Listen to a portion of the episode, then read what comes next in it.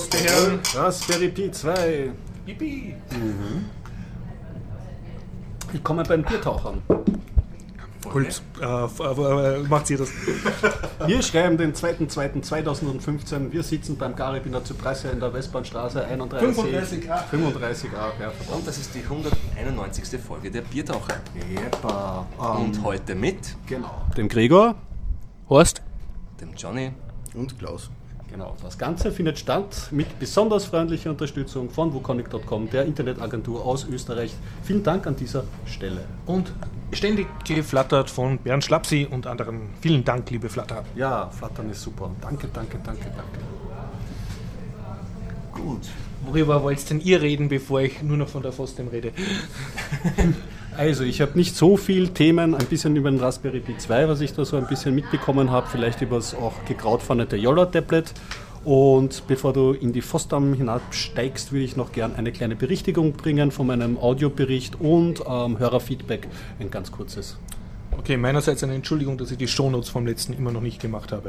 Äh, irgendwann, ich habe jetzt allen diesen herumsitzenden hier, Biertauchern hier Accounts gegeben, das heißt, meine Hoffnung ist, ich source das out, das Shownotes machen. Viel Glück. Und sonst hat sich die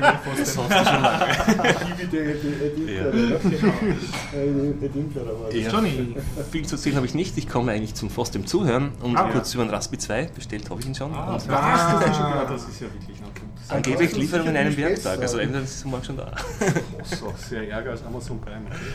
Sehr, äh, sehr schön. Ich wollte heute noch äh, kurz das Thema WebRTC ansprechen.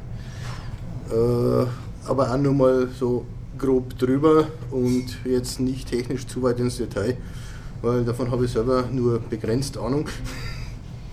Das muss halt dann gegebenenfalls jeder nachlesen. Ja, dann mache ich kurz meinen Feedback-Blog. Erstens habe ich mich sehr gefreut, auf Google Plus ähm, gab es Hörerfeedback zu diversen Themen. Und ein Thema, das wollte ich gerne erwähnen, weil wir uns über Keyboards ähm, unterhalten haben, hat uns ein lieber Hörer gepostet, dass er ähm, ein Keyboard verwendet, ein mechanisches Keyboard von der Firma Das Keyboard, www.daskeyboard.com, glaube ich. Und ich kann mich von früher erinnern. Also ich kann mich erinnern, ich habe früher schon mal drauf gebraucht und habe mir gedacht, ah, schöne Geräte und so. Und das kann man sich anschauen. Klacki oder? Ähm, ja, ja, das, die machen wertige Keyboards in, verschiedenen, in verschiedenen Geschmacksrichtungen. Und wer skurrile Keyboards-Auswahl auch noch sehen wollen, ähm, will, da habe ich heute einen Tipp bekommen. Es gibt einen Window-Manager, der sich nur mit dem Keyboard bedienen lässt. Red Poison nennt sich der passenderweise. Ah, gegen die Maus. Und da sollte man sich mal ähm, durchklicken, weil da haben User äh, ihre Keyboard-Setups und Eingabegeräte gepostet. Und äh, ja, schaut mal drauf. genau. Das zweite, was ich anbringen wollte, ist eine Korrektur vom letzten Mal zur Audio-Software-Teil. Da habe ich sicher genug Fehler gemacht. Also, es kann mich, also ich könnte mir gut vorstellen, dass sich einige audiophile Hörer äh, viele Inkonsistenzen rausgehört ähm, haben. Aber eine ist mir selber ins Ohr gesprungen. Ich habe behauptet, dass Reaper gibt es nur, also eine äh, Audio-Software, die gibt es nur für Windows, gibt es allerdings für Mac OS X auch. Ja? Und das ist mir deswegen ins Ohr gesprochen, gesprungen, weil es gibt ähm, den Ralf Stockmann, das ist ein Podcaster, der hat früher die Wikigeeks gemacht und der hat für Reaper anscheinend ein äh, geschätztes äh, äh, Frontend-Thema geschrieben, das für Podcasten sich besonders gut eignen soll. Also ist für unser jetziges Setup nicht so interessant, aber vielleicht wer in diese Richtung äh, äh, sich Software überlegt, kann da vielleicht einmal äh, nachschauen. Gut, das war mein Errandum. Ich habe sehr viel zu erzählen, tut's lieber ihr zuerst. Ja, glaubst du? Ja. kannst du oder, oder du- Nein, nein, den großen tut er mal Block oder- Klaus. Na gut, dann fange ich mal Weiß an, das ist, wenn man weil ich glaube, das dürfte wohl noch am schnellsten gehen. Äh, der eine oder andere äh, Leser von diversen Seiten wird sicher mitbekommen haben, dass WebRTC momentan ziemlich in der Kritik steht, weil es äh, die IP-Adressen auch über VPN verrät. Das ist einmal grundsätzlich so richtig, nur it's not a bug, it's a feature. Das steht grundsätzlich in der Spezifikation so drin. Wozu man WebRTC überhaupt braucht, ist eine andere Diskussion, die will ich hier gar nicht lostreten. Ich, ich würde nur allen empfehlen, es, da es eigentlich eh keiner braucht, einfach den ganzen Mist abdrehen. Das kann man im Firefox in About Config bzw. Äh, im äh, Chrome gibt es da ein, irgendein Ding, irgendein Add-on dafür. Das kann man kurz auf Heise nachschauen, zum Beispiel, die, die haben es angeführt oder auf, auf andere Quellen. Aber im Prinzip geht es nicht darum, dass irgendein VM, äh, VPN damit unsicher ist, weil ich habe jetzt von einem Bekannten eine Mail gekriegt, der hat da was leicht missverstanden gehabt. Sondern das ganze WebRTC ist grob gesagt eine Funktion, die jetzt über die W3C im Browser implementiert worden ist. Also von der W3C verabschiedet und jetzt neuerdings in die großen Browser verabschiedet äh, mit implementiert ist. Das heißt, ab Firefox 34 und Chrome weiß ich jetzt nicht auswendig, ist ehrlich gesagt noch mein Browser. Äh, das Ding soll im Prinzip äh, Audio-Chats und Video-Chats direkt auf HTML5-Ebene äh, ermöglichen. Stimmt. Ja. Also sprich mhm. Teamspeak, Skype und sonstiges äh, zu ersetzen. Mhm. Damit man keine zusätzliche Software mhm. mehr braucht, um eben, ja, ich denke, dass es marketingtechnisch äh, das Ganze gefahren ist. Und äh, da gibt es einen Server in der ganzen Konstruktion, der die direkte IP-Adresse abfragen kann. Das ist hinter am NAT nicht so tragisch, weil da eben dann nur das A-Klasse bzw. C-Klasse Netzwerk äh, dann sichtbar ist, also das äh, 10. irgendwas 100, oder 192, 168 bla. Das ist soweit noch tragisch. Die ganze Geschichte wird aber ziemlich unangenehm in dem Moment, wo man mit IPv6 zu tun hat. Weil dann ist eben die wirklich die reale Adresse da. Mhm. Da das Ding also wirklich keiner braucht oder fast keiner, verstehe ich ehrlich gesagt gar nicht, warum wir das Ding unbedingt zwangsläufig hat auftreten müssen. Da gibt es ja mal in die Einstellungen einen Button dafür oder irgendein Häkchen zu setzen oder so. Und das muss wirklich in der About Config machen und das finde ich irgendwie ziemlich scheiße. Und du meinst, der einzige Nachteil könnte jetzt sein, dass ein, ein Web-Chat-Client wie jetzt Google Hangout oder so dann nicht funktioniert, also dass ich nicht über das Web Video chatten kann, wenn ich mir das ausschalte das Google Hangouts gerade verwendet ja diesen Mechanismus noch gar nicht. Ich habe nur am Rande mit. Das, heißt, das, weiß, ich, das, weiß, ich, das weiß ich jetzt mal nicht. Ähm, der Firefox heißt das Ding Hello. Genau, das habe ich nämlich mitbekommen. Okay. Ich habe die Story auf diesem Wege mitbekommen, dass eben der äh, Mozilla da jetzt mhm. in den Firefox so einen ähm, äh, Chat-Client integriert hat, der das verwendet. Also es funktioniert dann möglicherweise ein Chat-Client nicht, den ich noch gar nicht benutze.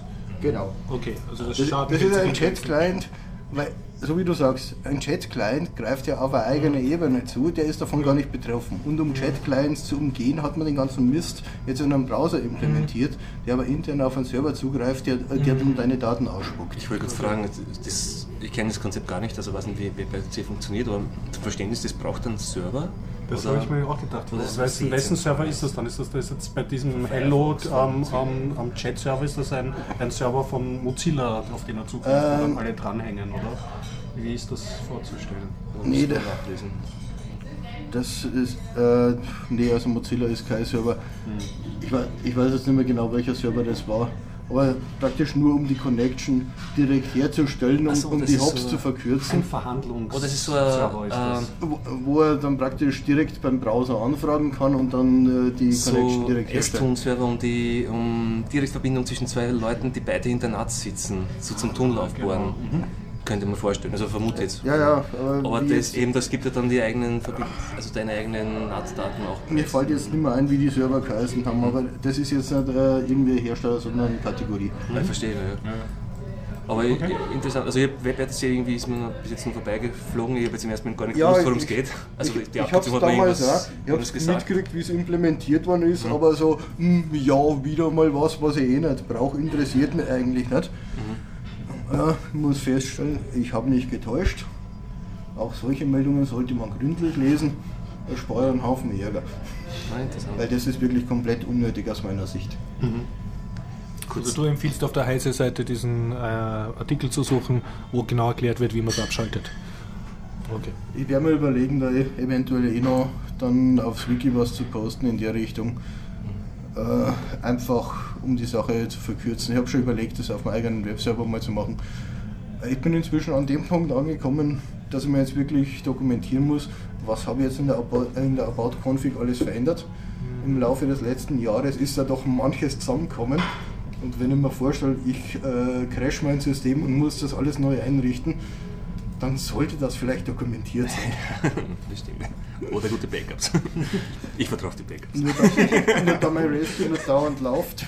Wie faul. Weil an, ansonsten hätte ich das Ding einfach als kleine Webseite gemacht, hätte die Einträge mit äh, Vermerke dazu. Mhm. Aber Ich muss kurz schauen, ich habe kurz festgestellt, beim Garib, sind das die Bierdeckel vom Garib hier, vom Lokal? Weil das nee, das nämlich. ist vom 31C3. Ich denke Python, Das ist von der PyColon, glaube ich, oder? Mhm, sehr Unser Bier äh, ist ausgestattet. Ja. Dabei der Hinweis ähm, an Horst, man sollte vielleicht ein Foto davon machen. Ja, sehr schön. Ja, danach. Tut mir leid, ich habe jetzt beschlossen, ich äh, outsource jetzt alles, was mir nicht Instant-Freunde bereitet. Also ihr könnt gerne Fotos machen. Aber in die Tasche zu greifen und, und dann noch ein Foto machen, viel zu umständlich schon. Du brauchst Google Glass. Ach, gibt's ja Genau. nicht mehr. Ah, Ist Ja. Google genau, ja. Nein, Google Glass wäre ein Grund, hier nicht mehr aufzutauchen. Ich film ja eh nicht. Also hält das Ding nicht lang genug, wie der Ja. Podcast hält. Das stimmt, für Marco her ist es nicht so bis. Muss man schnell wechseln. Ja. So gut. Ich beende es an der Stelle einfach mal, was es technisch angeht. Wie gesagt, also ich war selber gerade erst dabei, mich ein bisschen einzulesen, weil, wie gesagt, das ist eine Anwendung, die mich bisher nicht betroffen hat. Ich bin der Meinung, man sollte das Ding deaktivieren für, für alle, die, die nicht wissen, ob sie es brauchen oder nicht. Weil ich glaube, 99% werden es im, Le- werden es im Leben nie verwenden. Oder gut, im Leben möchte ich nicht sagen, aber zumindest die nächsten zwei Jahre. Schauen wir mal, ich weiß nicht, so integrierter Webchat-Guide ist halt dann doch auch ähm, eine nützliche Technologie, wenn man sich schaut, wie viel sich jetzt spieletechnisch in einem, ähm, im, ähm, am- im Browser schon tut. Wenn dann Leute auf eine einheitliche, normierte W3 Ich würde sagen, eine offene, offene API. Also, API bietet, können Sie das als Hub nutzen, dann bist du Bei MMOs ist das Ganze längst integriert seit etlichen Jahren. Ja, das Bei heißt aber einigen nichts. Also, Wenn es schon integriert ist, kommt ja das nächste Cool-Kit um den Block und dann nein, es ist so wie. sind man kann, vielleicht alle bei Web das ist dasselbe wie Ja. Videos konnte ich eh schon immer mit Flash abspielen. Wozu brauche ich HTML5 Video? Ja, genau. Also, Das ist- das, also- das, Wirklich, kon- du konntest Video mit Flash abspielen. Nein, es war jetzt, es war jetzt, äh, Ich habe damit eigentlich nur Fehler produzieren können. es war jetzt ich würde nur mal sagen, Aber- das ist kein so- Argument, weil man es Menschen bisher geht, dass man es nicht gegen. Genau. Also offene Standards finde ich prinzipiell eine gute Idee, nur wenn man es so implementiert ist, dann scheint das nicht so gut zu sein. Aber prinzipiell finde ich es eigentlich auch Nee, also grundsätzlich hätte man es ausgeschalten und irgendwo so als Klickbutton oder als Genau. Häkchen zum Aktivieren. Hätte ich gesagt, ist alles okay, nur so in der Form das einfach reinzuwürgen und dass nur versierte Nutzer dann überhaupt noch eine Chance haben, das Ding wieder abzudrehen. Also das. Aber gut, ich glaube, die Diskussion dazu startet erst. Da werden wir in den nächsten Wochen sicher noch das eine oder andere dazu hören. Ich kann was über kleine Roboter erzählen, was noch nichts mit der FOSDEM zu tun hat. Wie klein. Ja, und zwar den. Nano. Nein, nicht fast, fast.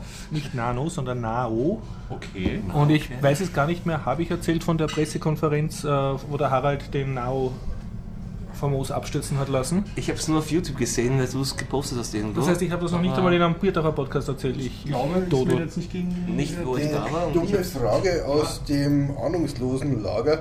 Was ist Now?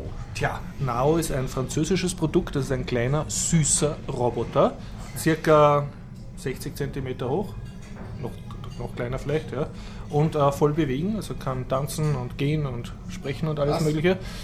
Und ist in, Pyth in einer, sagen wir so, ist grafisch programmierbar und eigentlich und, und diese grafische Programmieroberfläche erzeugt auch Python-Code, mit Ah, dem du okay. ihn programmieren kannst. Der Python-Code schaut allerdings aus wie Java. Dieses Ding kann tanzen, sagst du? kann tanzen, ja. Dann Und- würde ich das gerne in einem Video im Vergleich zum Asimo sehen.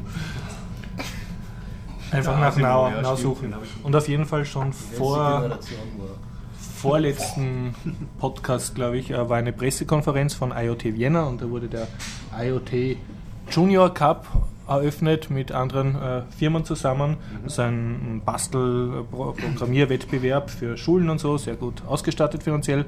Und äh, unser aller Harald, IoT, also Internet of Things Experte, ja, hat halt äh, die Pressekonferenz im Presseclub Concordia, schweineteuer, äh, äh, offiziell dann, also diesen Wettbewerb offiziell eröffnet, indem er äh, diesen Now-Roboter so auf einen Tisch gestellt hat und ihm einmal über den Kopf gestreichelt hat. Dadurch aktivierst du ihn, dann fängt er an, so die Augen bunt zu leuchten und dann plappert er, also dann der, der Dinge, der, der Now war so programmiert, dass er dann aufsteht, sich streckt, ja, gesessen vorher, nämlich am Beginn. Ja. ja, vorher sitzt er so, ja. Dann streckt beugt er sich, dann gehen er und dann äh, spult er eine Begrüßungsrede ab.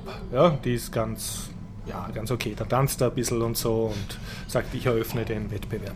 Hat auch alles funktioniert, allerdings erst beim zweiten Anlauf. Beim ersten Anlauf ist folgendes passiert. Harald setzt äh, diesen äh, Nahroboter auf einen Tisch. Ja, der Tisch ist spiegelglatt und streichelt eben über den Kopf.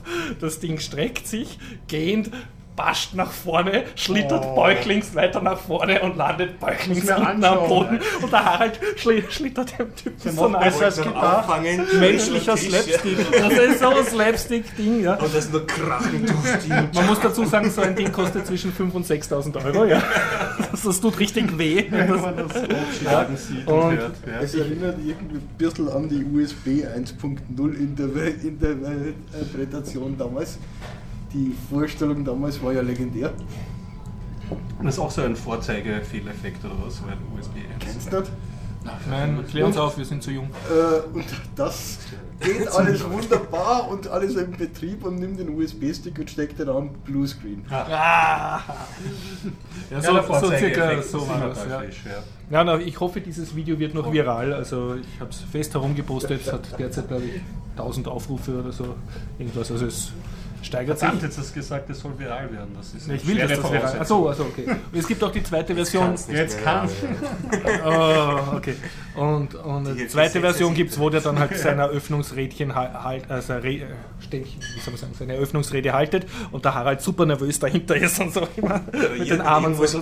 Halt dich so, genau. also hält nur die schützenden Hände, also berührt ihn nicht, aber hält die Hände vor ihm. Genau, ja. Und dann noch ein bisschen. Was, was das Ganze noch, noch Ja, ein sehr übersteigt. vorsichtiger Vater. genau, genau. Harald Chippetto. Okay. Und ähm, ja, und zu diesem Now kann ich eben erzählen, dass auch letzte Woche, am Mittwoch, glaube ich, war ich im Naturhistorischen Museum. Ich habe jetzt leider den kompletten Namen vergessen. Auf jeden Fall war das eine Aktion, dass schulklassenweise Kinder gescheucht wurden durchs, am Vormittags durchs Naturhistorische Museum in Wien. Klingt gescheucht. Gescheucht, also hinten so der Lehrer so, da gehen wir, gehen wir, gehen wir. Und die Kinder dann äh, Kaugummi kauen. Und äh, es, es ging so, also der Ralf war dort und mehrere, äh, der Florian war dort. Und äh, ich habe halt geholfen, diesen IoT Tech Vienna Tisch zu betreuen, auf dem ein Now-Roboter stand und sonst ein paar Visitenkarten, sonst haben wir glaube ich nicht viel ausgestellt. Und eben diesen IoT Tech Wettbewerb. Und die, der Plan war, dass die interessierten Jugend Österreichs dann den Roboter cool findet und sich dann schlagartig innerhalb von einer Sekunde für Programmieren und Programmierwettbewerbe interessiert und, und den Standort Österreich rettet, indem sie eine naturwissenschaftliche Karriere einschlagen, statt Soziologen oder, oder sonst irgendwas zu werden. Ne? Und die Realität war so, dass der Pöbel Kaugummi count, also, also so, sie haben es schon angeschaut, aber, aber je älter sie waren, desto weniger haben es zeigen können, dass der süß ist, desto mehr mussten sie cool sein und haben sich auch eher bis auf ganz wenige die überraschend intelligente Fragen gestellt haben, ha- haben sie sich eigentlich, je älter sie waren, so ab 14 nicht mehr wirklich dafür interessiert. Aber, und jetzt kommt's, je jünger die Kinder waren, also waren eben auch Volksschulklassen dort und so, je jünger die waren, desto unglaublich intensiv haben die agier, interagiert mit dem Nao-Roboter. Also der Nao-Roboter hat seine Show einprogrammiert gehabt, man hat ihm über den Kopf gestrichen, dann ist er aufgestanden, hat gegähnt, dann hat er gesagt, er ist ein Roboter, hat sich lustig gemacht über einen R2D2, hat so einen R2D2 imitiert und dann hat er kurz getanzt, so ein äh, diesen von dem Gangnam Südkorean Gangang Style Ja, hat er so getanzt. Ne? Und, und dann hat er sich wieder in sich zusammengesunken und gewartet, dass das nächste Kind ihm über den Kopf streicht. Also es war so eine einprogrammierte 3-Minuten-Show, die eigentlich nicht interaktiv war, außer dass du ihn gestartet hast. Aber die kleinen Kinder haben wirklich unglaublich auf ihm re- interagiert. Die sind so hingegangen, haben, haben mit ihm geredet, haben ihm so die Hand gegeben und so, haben, wenn er was gemacht hat, haben sie ihn sofort nachgeäfft und so. Und ich habe heute auch äh, mit einem Mann zu tun gehabt, der eben mit diesen Nahorobotern in Schulklassen geht und dort äh, Workshops hält. Und der hat mir Fotos gezeigt, also wo die Schüler äh, sozusagen den Nahroboter als Tanzlehrer verwenden. Wie, also der tanzt halt was vor und die Schüler alle hinten tanzen es nach. Also die haben überhaupt kein Problem, aber anscheinend nur bis zu einem gewissen Alter. Und der hat mir auch bestätigt, also ab 13, 14 geht es nicht mehr. Und je jünger sie sind, desto, die nehmen das praktisch als Kind wahr oder als Lebewesen. Das ist unglaublich, wenn man das sieht. Ne? Die nehmen das nicht als komisches Tech-Spielzeug wahr, sondern haben sofort äh, emotionale Beziehung, kann man das, das sagen. Also wie wenn du mit einer kleinen Katze oder einem Hund interagieren würdest. Ne? Streicheln, hallo und oh, schau, und er bewegt sich. Und, und dann haben sie auch gesagt, so, wow, da ist der lustige Roboter und so. Ja. Also es war, war für mich sehr faszinierend, dass das sehr altersabhängig ist, wie, wie dieser Roboter wirkt. Kurze Frage von mir. Mhm. Oder für die Hörer, äh, Internet of Things Vienna, ist das äh, Verein oder was ist das für Ja, das, äh, das also ähm, OS Domotics, der Verein vom Ha- Harald, äh, hat jetzt so eine Metastase gegründet namens IoT Vienna, Internet of Things Vienna. Und weil die wesentlich Also ich, kann man positiver formulieren. Dich. ja, also, Und weil dieser Auswuchs eine freundliche Filiale und nein, Weil auch diese- schlecht.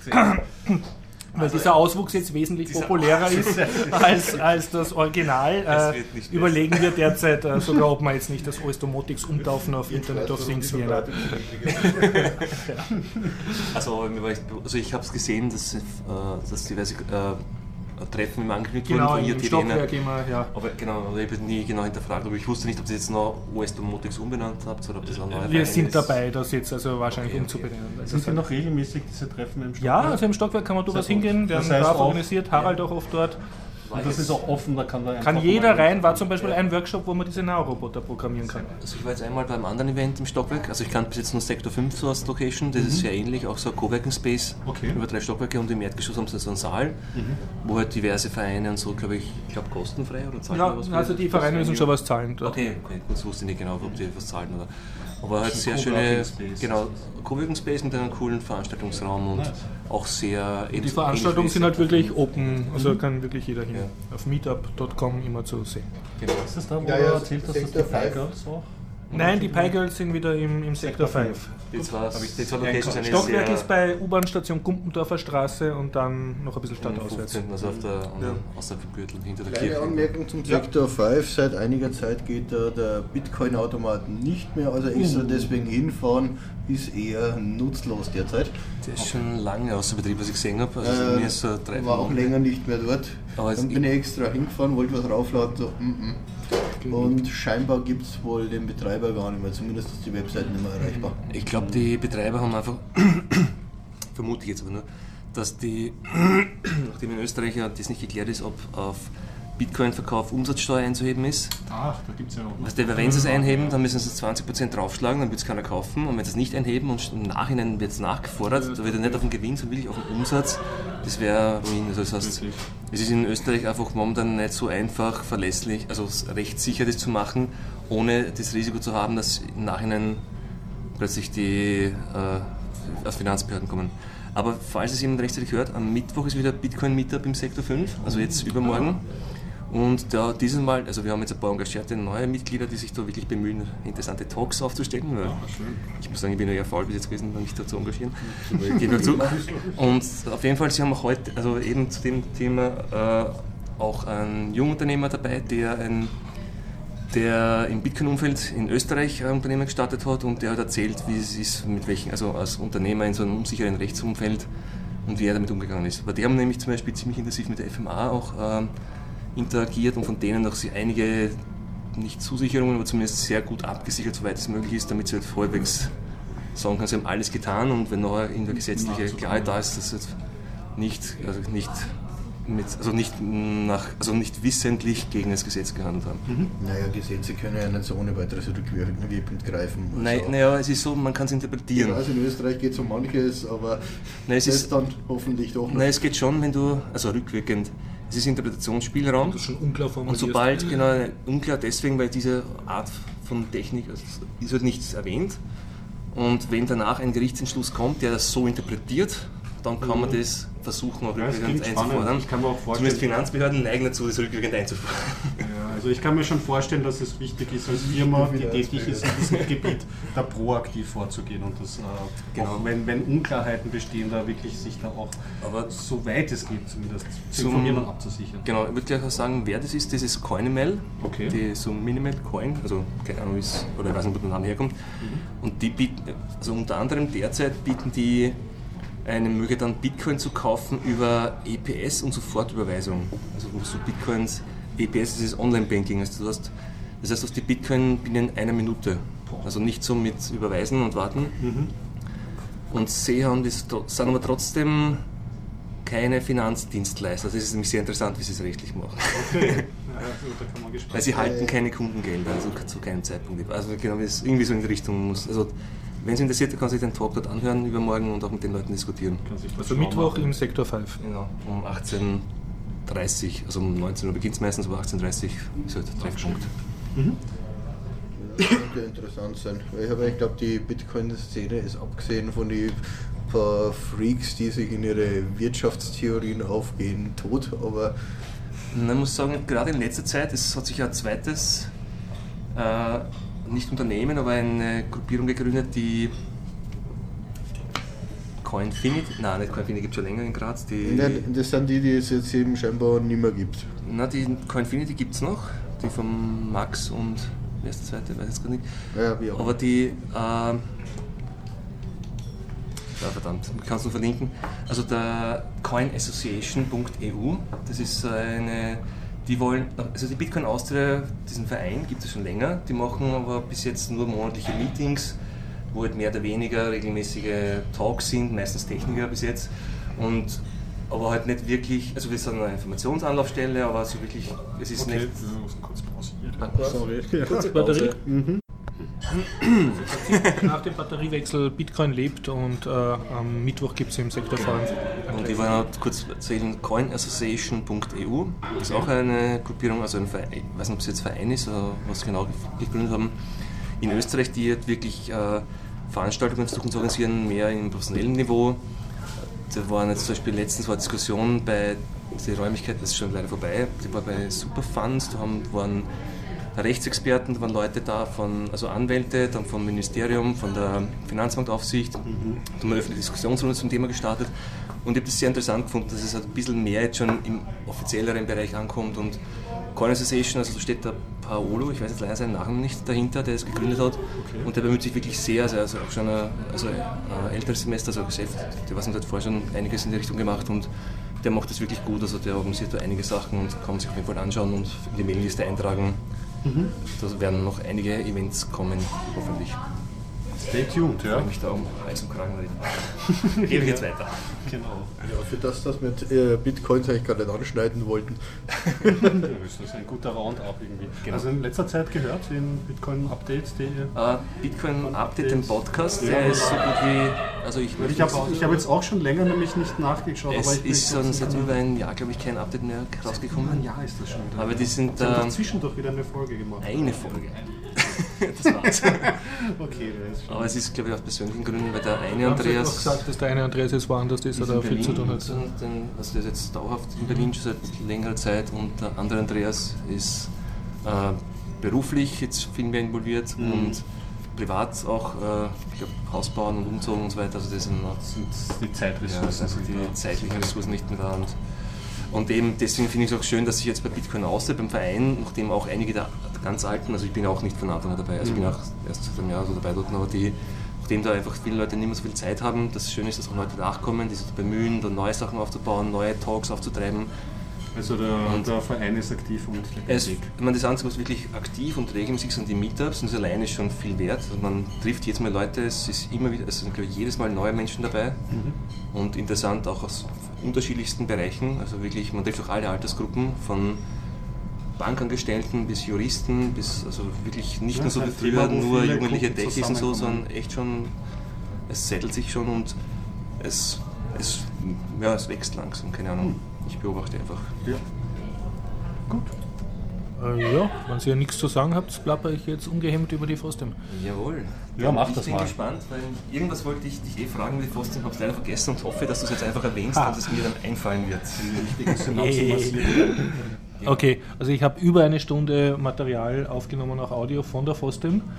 Wahnsinn, ja. Äh, ich würde sagen, das bieten wir nicht alles diesmal hinten dran, weil sonst, wird's ein, sonst sprengen wir unser, ja, unser YouTube, äh, unser äh, Dingsbumskonto. Von nix. Nein, ich würde sagen, wir tun einfach ein paar von den Genau, Interviews auf die nächste Sendung. Äh, ja, genau, dran. Metatalk, genau, genau, genau. Ja, Und dass sich das verteilt. Und Ja, ähm, Fostem. Ich war zum zweiten Mal auf der Fostem, hat den Vorteil gehabt, dass ich mich jetzt schon besser auskannt habe.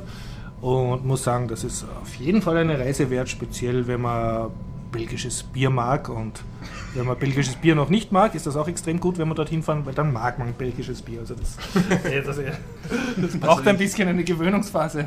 Fostem ist also in Belgien. ja, Fostem ist in Belgien. In Brüssel. Brüssel hat sich von seiner absolut schiersten Seite gezeigt, war da und Schnee und Schneeregen und Matsch und Gatsch und kalt und windig. Deswegen Aber war mir alles wurscht. Bier trinken. Und, und Pommes essen. Und ja, Pommes essen, ja, genau. einige unserer Hörer waren ja begeistert von einem letzten Bericht vom Pommes essen, wo du von Schultuten großen Portionen Den kann, ich, den kann ich noch toppen. Ja, Ja. Und zwar, also um es kurz zu machen, ich war mit den Typen von der Paiugard, nämlich mit unserem Sponsor ähm, Bernd Schlapsi, mit dem Hopp, den man erkennt, äh, und mit dem Thomas Perl Ah, vom. Chipoda. Also mit denen war ich zusammen im Ho- Hotel und das war auch sehr nett, weil dadurch, also das ist überhaupt sehr empfehlenswert, im Voraus ein bisschen so im Internet zu gucken, wer eh auch hinfährt und sich da anzuschließen, weil dadurch war Hotelbuchung und Flug für mich alles super hirnbefreit. Also ich habe nur fragen müssen, wo soll ich buchen oder was. Buchen habe ich nicht einmal müssen, das hat eh alles der Hop gemacht. Ich habe nur zahlen müssen und Flug haben sie mir auch genau gesagt, wo ich hinfliegen muss und ich habe nichts denken müssen, ich habe mich nicht kümmern müssen, ich bin einfach dort rumgestanden. Sie haben dann gesagt, du stehst vor dem falschen Gate, komm mit und so, stell dich vor das richtige Gate, weil ja, das wurde halt geändert und ich habe es nicht mitgekriegt und so. Und, ja, war super. Aufgehoben. Ich war super behütet und aufgehoben und konnte so richtig passiv Urlaub machen, weil mir extrem getaugt hat. Und äh, ja, ähm, gleich am Freitagabend, also es geht Samstag, Sonntag, äh, gab es am Freitag äh, geht's los und am Freitagabend gab es schon so eine Pre-Party Okay.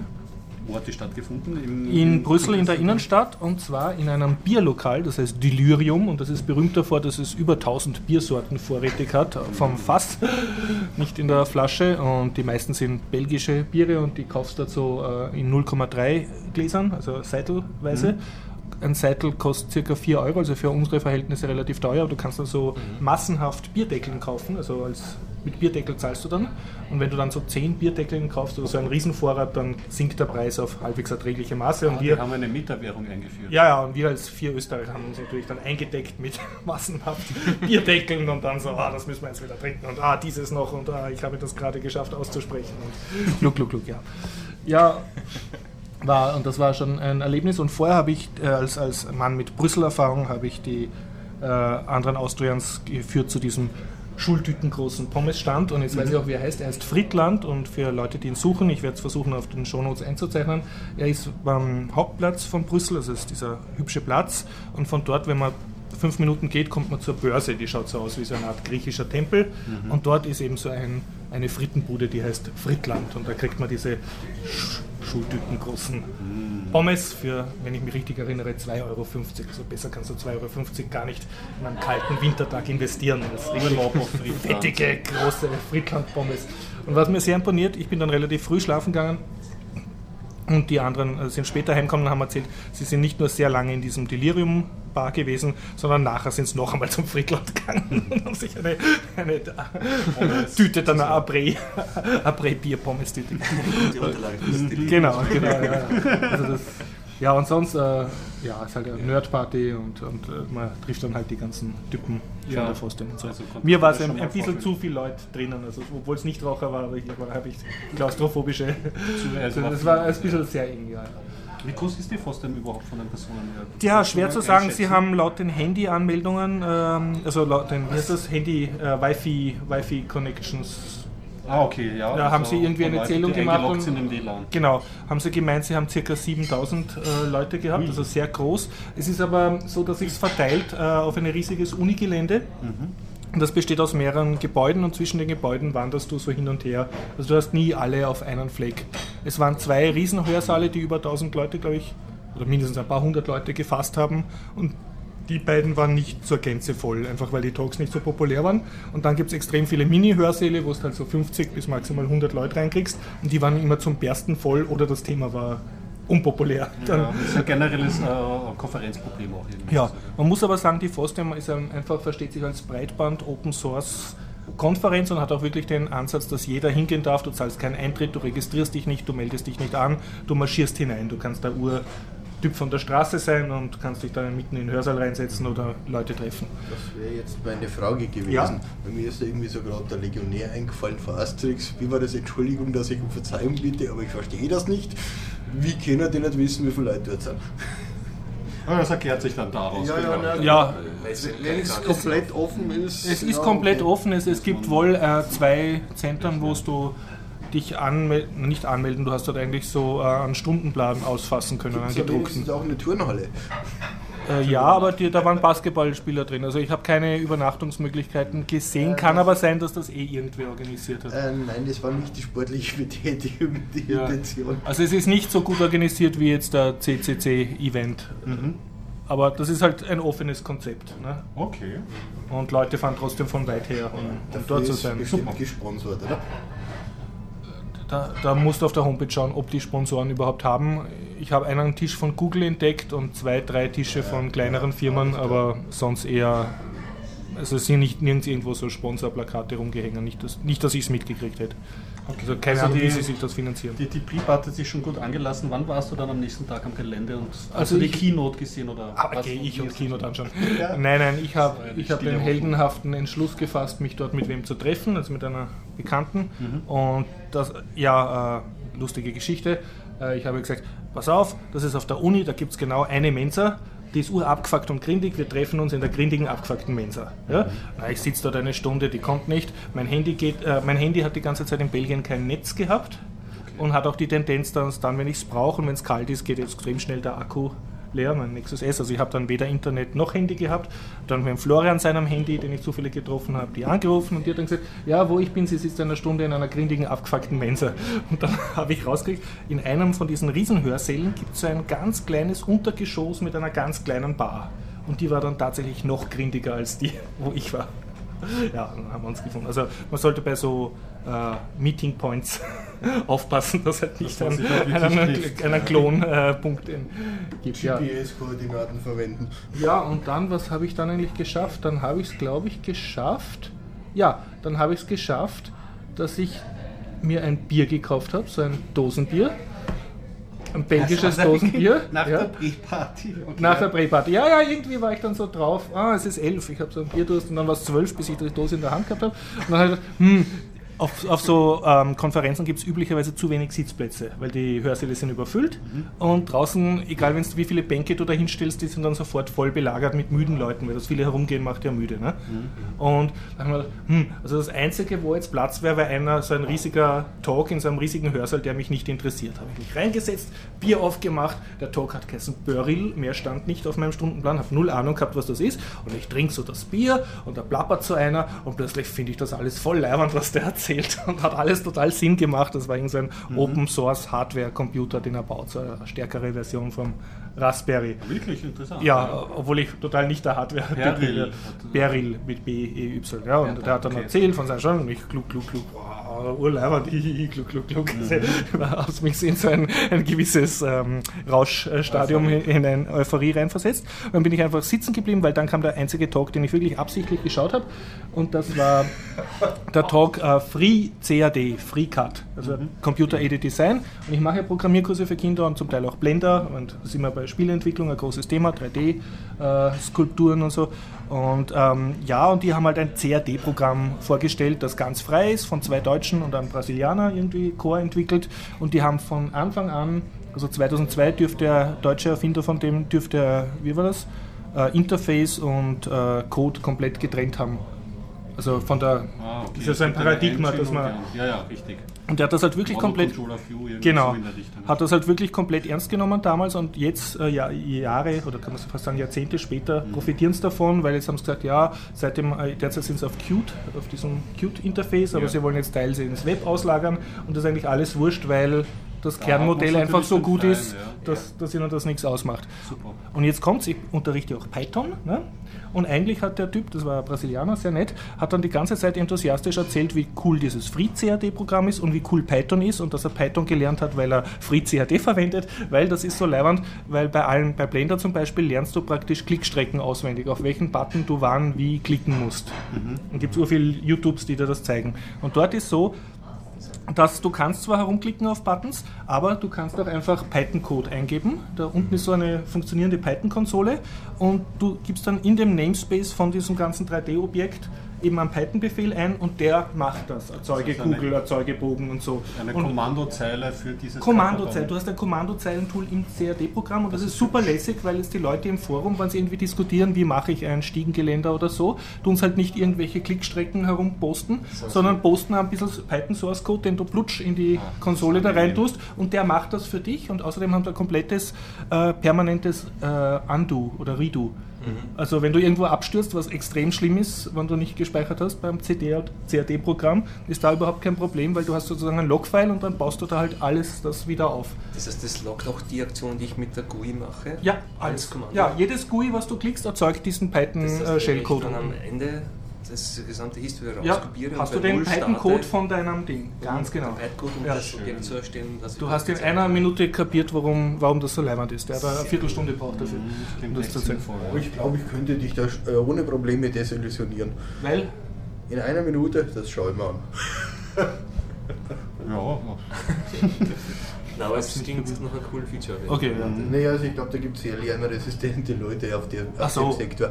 gut. das ist generell eine ZUE-Szene, oder? Ich habe keine, keine Dinge so ZUE-Szene? Cut, also so CAD, closed, ja. closed. Ja, die sind generell, das hat er dann auch gesagt, er war Architekturstudent. Mhm. Er hat gesagt, er hat nicht programmieren können vorher, er war auch nicht Coder irgendwie, er wollte auch nicht äh, programmieren lernen, aber ist jetzt praktisch zu einem Python-Coder geworden. Mhm. Und er hat gemeint, er ist eigentlich in die Szene gekommen, weil es ihn geärgert hat, dass er in seinem Architekturstudium alles nur Proprietary Das ist eine Autodesk-Zeug ähnliche sind. Problematik wie bei den Grafikern, die dann nur auf Photoshop Ja, angewiesen ja. sind.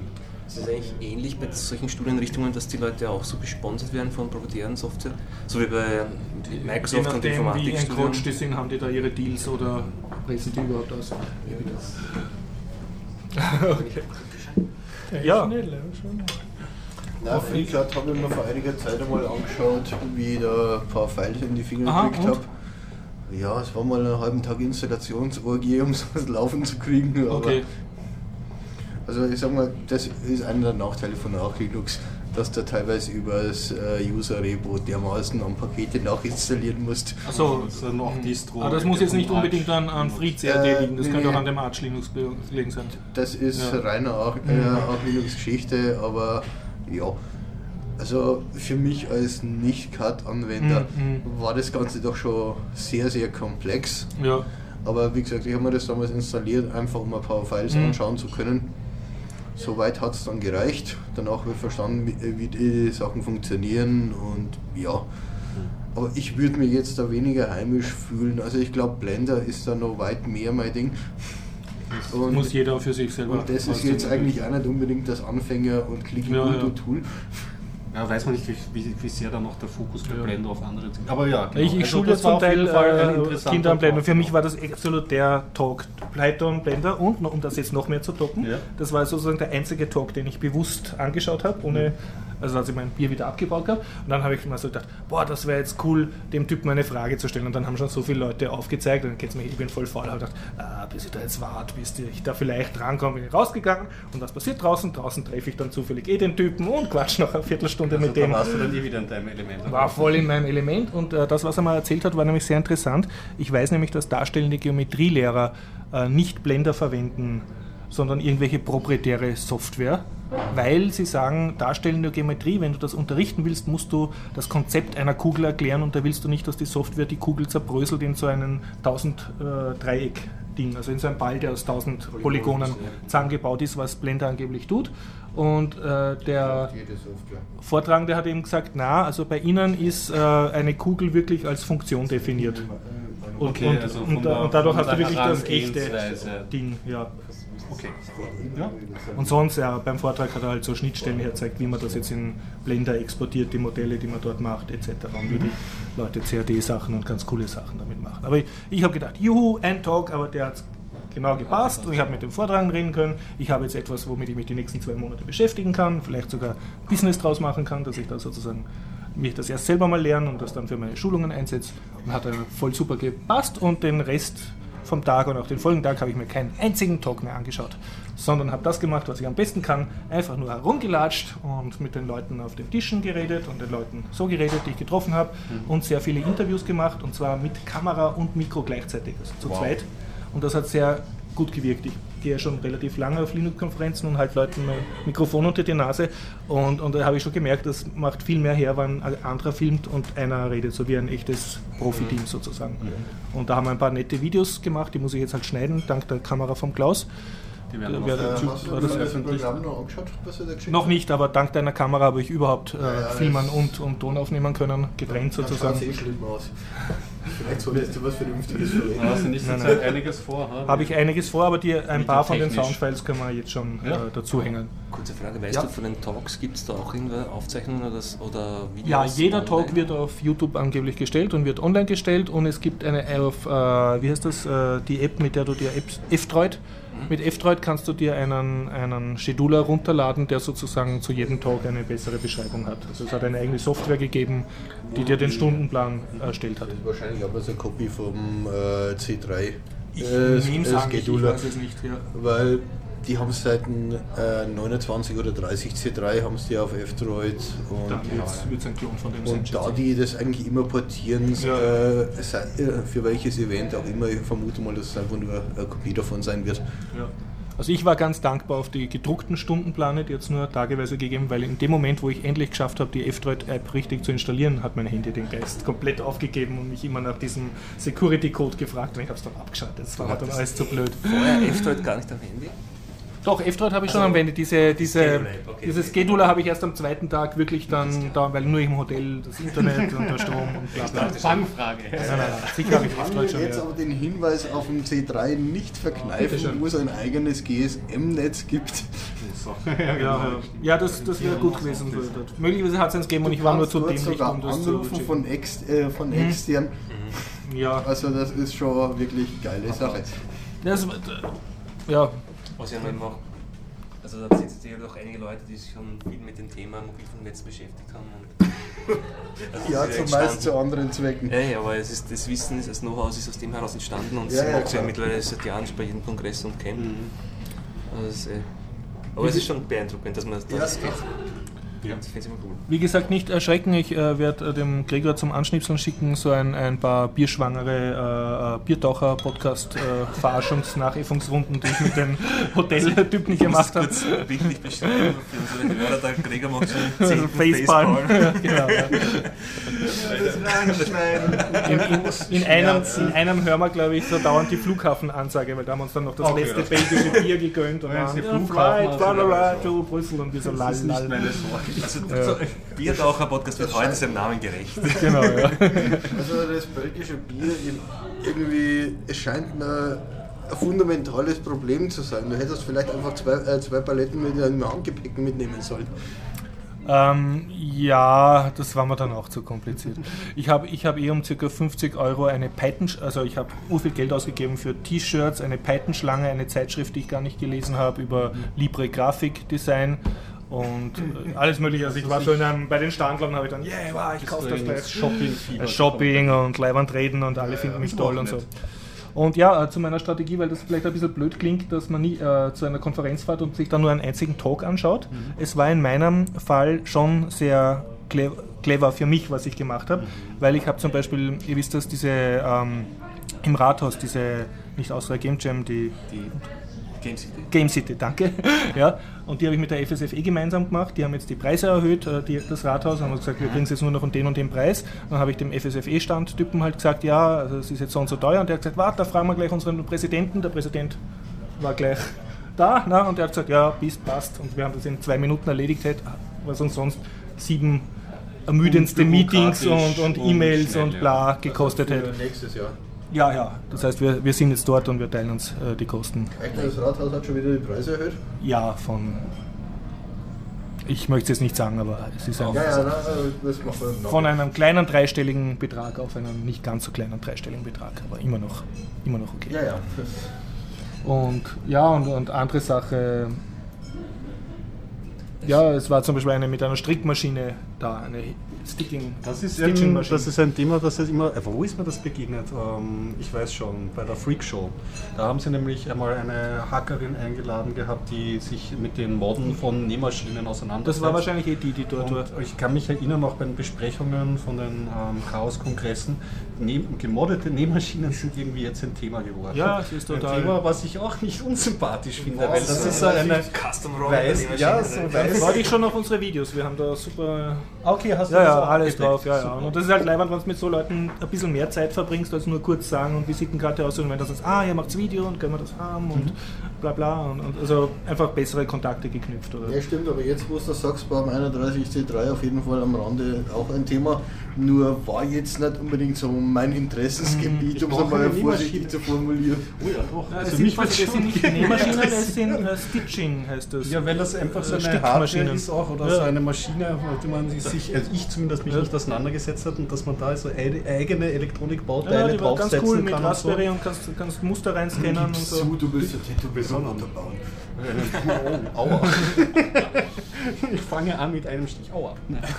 Schon wieder aus. Tätowierpot. Jetzt nicht nur um Software, sondern auch wirklich um Hardware-Modding von diesen Genau, also Ja, du ja. moddest es mit Hardware und schaffst dadurch ähm, einen freieren Zugang und kannst dann halt irgendwie coolere Muster eingeben und offener eben diese ganzen Zugänge zu diesen Maschinen, die eigentlich sehr abgeschlossen Ja. sind. Und da gibt es Modelle, die sich sehr eignen. Das hat mich so ein bisschen erinnert, wie, wie man früher halt so diese NAS-Geräte halt aufgebaut hat, damit man Linux Ja, drauf bekommt ja. und so. Aber es ist das auch so, dass es da um Inhalte auch geht? Dass man zum Beispiel, man hat nur Strickmuster vom Strickmuster App Store des Herstellers oder Ja, das ist so- interessant. Also, ich kann nur erzählen von der Stitching-Maschine, die dort war. Die haben es mir erzählt, die wurde in den 80ern halt, war die Industriestandard und die hat schwarz-weiß, äh, nicht Lochkarten, aber Karten mit einem schwarz-weiß vorgestandenen Punktmuster lesen können als Code. ne? okay. Und jetzt haben die halt das gehackt, ein Raspberry dran und der Raspberry kann jetzt eben ein Datafile einlesen. Und der Datafile mit Simuliert eine Lochkarte sozusagen. Genau, der, der überspielt das, weil das halt so primitive Elektronik war, dass du das relativ cool kriegst. Und jetzt kannst du halt programmgenerierte Muster eben Da absticken. gab es jetzt vor einiger Zeit, oder vielmehr relativ aktuell, diese Hacks vom Thermofix. Thermofix? Äh, ist so ein Selbstkochgerät für Vollidioten. Selbstkochgerät? Äh, ja, du schmeißt das Zeug oben rein und das Ding kocht von alleine Also fertig. ich dachte, ich koche mich selbst. Für Vollidioten. Das wäre dann, das wär dann eher Dummingpreis verdächtig, aber nein, du hast mich jetzt falsch verstanden. Aber ich, ich gebe zu, ich habe Ja, mich da nicht präzise Und das ausgedrückt. Ding kann Gemüse schälen oder, oder Äh, nee, nicht Gemüse schälen, aber du kannst die Rezepte, die Ja. Rezeptdatenbank gibt es als Chip extra zu kaufen. Und bei WBS äh, war jetzt Mhm. letztens über die rechtlichen äh, Möglichkeiten, was darfst du da hacken und was darfst du nicht hacken.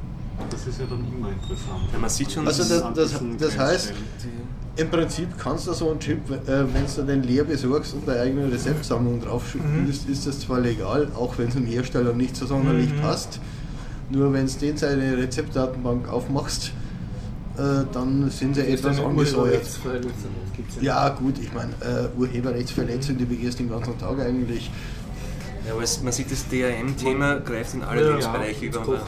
Hardware hat überall immer mehr Intelligenz. Im, Alle unsere Geräte die uns umgeben und irgendwann ist jetzt, ich meine, vielleicht gibt es noch keinen Strickmuster App Store, aber ist nicht Nee, so, aber dass es gibt. In, Ja, Thermofix, da gibt es dann wirklich eigene Ja, Hersteller Foren und so weiter, die sich dort mit Hacking befassen, die immer dann die eigenen Rezepte auf die Datenbank draufbringt und und und. Also, ja, also ihr habt vollkommen recht. Also Ich mein, viel mainstreamigeren Thema her äh, ist es jetzt mir auch aufgefallen, nämlich bei den Smartwatches, wo es ähm, Firmen dann äh, gewisse Seiten angeboten haben, Themes, die so aussehen wie klassische Uhren, ähm, das als Wallpaper anbieten und da bringen sich die Uhrenfirmen ja auch in Position, das rechtlich dann einzuklagen, dass das Design halt nicht genommen werden darf. Das heißt, Kochen, Ding, egal wo etwas ein bisschen mehr Intelligenz gezeigt wird und wo irgendwie äh, Muster oder. Inhalte, da wird's da, das bleibt immer spannend. Jetzt. woher weiß irgendwer, was ich für ein Wallpaper habe, abgesehen vom NSA? Nein, wenn das nicht. Also alles als Anbieter. publizi- Wenn du also, wenn du eine kleine Web, wenn du eine kleine Filmfirma bist und verkaufst, dann, Dann klopft da mal irgendwie so, weiß ich nicht, Rolex an und sagt, das, das Wie war das kommt nicht da mal auch. Apple selbst ist ja so, selber als- mal eine als Frage Hintergrund mit ich. der, mit der Schweizer, Schweizer Bahnhofsuhr. Ja, ja. Genau. Das war nicht am, am, auf der Uhr, sondern damals auch am, am, am iPhone selbst, haben sie eine Uhren-App. Ja, also, Genau, da war doch Deutsche Bahn. äh, Schweizer Bahn glaube ich, die. Nein, nein, die Deutsche Bahn hat ja die Schweizer Bahn kopiert oder irgendwie so. Auf jeden Fall ist die Deutsche Bahn verdonnert worden wegen Plagiat von irgendeiner Uhr. Okay, das mit der Deutschen Bahn weiß ich nicht, aber ich weiß, Apple Schweiz war da, war da auf jeden Fall. So, jetzt sind wir aber abgeschweift und machen wir weiter mit der Fostre. Ja, das war es eigentlich von meinem Postthema. Freuen Sie sich Ah, äh, dieser und, und nächster äh, Sendung halt in zahlreichen Interviews, die wir anstückeln werden. Okay. Ich hoffentlich kriege ich es zusammen, einige auch auf YouTube zu tun, also mit Bild, weil es zum Teil recht lustig ist. Mhm. Und ich würde sagen, in dieses tun wir das, wo die Leute blödeln. Da haben wir es vor und nach der Fostem und, und die Strickmaschinen-Leute vielleicht. Okay, Da haben wir drei, das, das sollte eine halbe Stunde oder so sein. super. Werde ich dran, dran Ja, und sonst kann ich nur dich und auch wirklich alle einladen zur Fostem. Also es ist gatschig, es ist mal dauernd kalt und es ist ungemütlich, aber das wird alles wettgemacht durch die, durch die Leute, die du da, da triffst. Ne? Pommes und und Dogs und Pommes so und weiter. Talks und es ist ähm, es, es sind genug Talks dort. Also wenn man sich jetzt rechtzeitig das, äh, diese Schedule runterladet und man sagt, ich will nur PHP-Talks, dann setzt du dich halt in der Früh schon in den PHP-Raum rein mit, mit Jausen-Paket und so und ertragst halt einige langweilige Talks, bis die kommen, die dich interessieren. Aber es waren sehr viele, es waren auch politische Talks und so. Also es war für jeden etwas Die dabei. Es war äh, Larry Wall, der Erfinder von Perl, hat geredet. Ne? Also das sind durchaus Typen, die da. Und das, das äh, Wichtige ist halt, dass du face to face die Leute dann echt sehen kannst und direkt mit denen interagieren kannst. Aber ich, denke, wie gesagt, die Talks, wie gesagt, kann man zur Not immer auch noch nachher nachhören. Kann Es geht ja bei eh, den, ja. bei den solchen Meetups geht's auch, geht, geht ja darum, Leute kennenzulernen, Leute zu genau, treffen, Kontakte zu knüpfen, Netzwerken. Ja, das war es ja bei mir am Genau, das ist- 31C3, Ja. äh, wo ich dann teilweise einfach so furchtbar wenig Material gehabt habe. So nach dem Motto, ich fahre darauf eben wegen einem Event. Weil es wird alles wird dann anschließend online auf YouTube gestellt. Das heißt, das kann ich mir daheim irgendwann im Laufe des nächsten Jahres, Genau, je, nach Priori je nach Priorität, kann ich mir das im Laufe der Zeit anschauen. Weil über vier, fünf Schienen, das kannst du sowieso nicht alles Aber trotzdem anschauen. findest du gut, dass du persönlich hingefahren bist. Also du hast trotzdem profitiert. Obwohl du hättest ja auch zu Hause bleiben können und sagen, ich schaue mir gleich alles auf YouTube an. Ne? Ja gut, dann hätte ich die Vorträge gesehen, aber es drumherum und Ja. das eigentliche Event. Und genau deswegen fahre ich eigentlich hin. Und das war es dir wert sozusagen, die Reise und alles. Jederzeit. Also ich kann es nur sehr empfehlen. So. mh, ja. Raspberry. Raspberry. Ja, genau. Raspberry Version 2. Vorgestellt. Sorry, habe ich dich aufgehalten. Nein. Was? Wo? Ja, da hättest du den Raspberry vorher. Nein. Reihenfolge ist gut. Reihenfolge ist gut.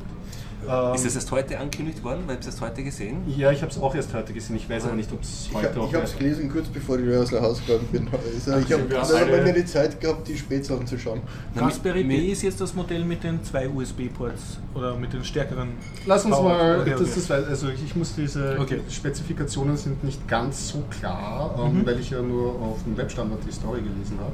Auf jeden Fall soll eine Version 2 kommen und das, was von den ähm, Hardware-Spezifikationen erwähnt wurde in dem Artikel, ist, dass diesmal ähm, statt einem Single-Core-Prozessor ein Quad-Core-Prozessor Oh. drinnen steht, Ja. nämlich ein ARM Cortex A7 Mit 900 und Megahertz. genau richtig und statt den 256 respektive 500 ähm, äh, äh, ähm, RAM gibt es jetzt einen Gigabyte RAM, ähm, Ja. der, der drinnen steckt. Ja. Das Schlimme an der Sache ist, dass jetzt angeblich auch Windows 10 drauflaufen soll. Nein, das ist erst später kommt. Also das Schlimme, es wird, was du installierst, ist ja deine Entscheidung. und ich werde nicht darauf installieren. ist, kann man jetzt nicht im Raspberry Aber es war nämlich zu Beginn, ja. ja, habe ich es gelesen. Sie haben dann später den Artikel, glaube ich, abgedatet. Okay. Und ich habe dann nämlich auf dem Windows-Blog, irgendwo, keine Ahnung, was vorbeigerauscht ist in den Social Media, habe ich dann gesehen, auf einem Windows-Blog, also auf offizielle Windows.com-Domain, und das ist wirklich angekündigt worden, dass sie das Windows RT, äh, nicht Windows RT, aber Windows 10, aber offensichtlich die AM-Version für ein Raspberry oder für Entwickler heute freigeben werden. Und da hat das Webstand den Artikel auch abgedatet. Und Das ist scheinbar, die wirklich da aufspringen wollen. Ich habe das voll interessant gefunden, dass eben diese, Gruppe, diese Community, ist ja nicht nur der Raspberry, es gibt ja viele so kleine Devices, die halt große Beliebtheit haben mittlerweile. Und als Windows war da völlig außen vor, dass sie plötzlich versuchen, auf den Zug aufzuspringen. Also, also sie hatten ja schon eine Strategie, sie hatten dieses Windows RT. Das Aber ist das aber- nicht gestorben, Das ist oder? total gestorben, das haben sie eingestampft. Weil das heißt, ich auf den, Wozu ich war mal das? kurz, auf den, ähm, das Windows RT ist auf Tablets gelaufen, da gab es also- ein Surface-Tablet, das auf ARM-Architektur stand. Und, und, und dann, ähm, das hat sich aber überhaupt nicht verkauft und das haben sie eingestampft und bei Windows 10 10 haben sie gesagt, ja, ein Betriebssystem für alles irgendwie.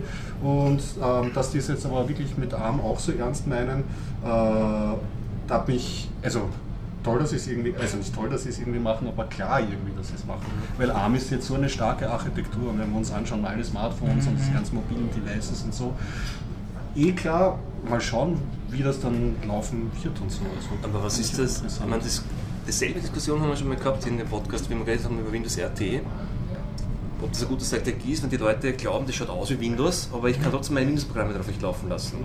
Weil ja, wenn mein, mein Excel startet dann nicht, weil das ist. Aber, aber ich glaube, nein, nein, ich glaube aber, das kann man ja jetzt beantworten, oder? Eingestampft hat sich nicht durchgesetzt, ja, auf Wiedersehen. Wie wird das bei Windows 10 dann sein, wenn ich Windows 10 für ARM-Plattform und Windows 10 für x86 habe? Da gibt es doch dieses Zauberwort, das in den letzten also ähm, Tagen erwähnt haben, die Universal Primaries. Okay, da okay. muss man schauen, dass das, also der, das, was sie natürlich sagen, das ist reiner Werbesprech, mhm. ist irgendwie so, mit wenigen Anpassungen kannst du dann einmal die App schreiben und das fällt dann halt für die verschiedenen Plattformen dann so heraus.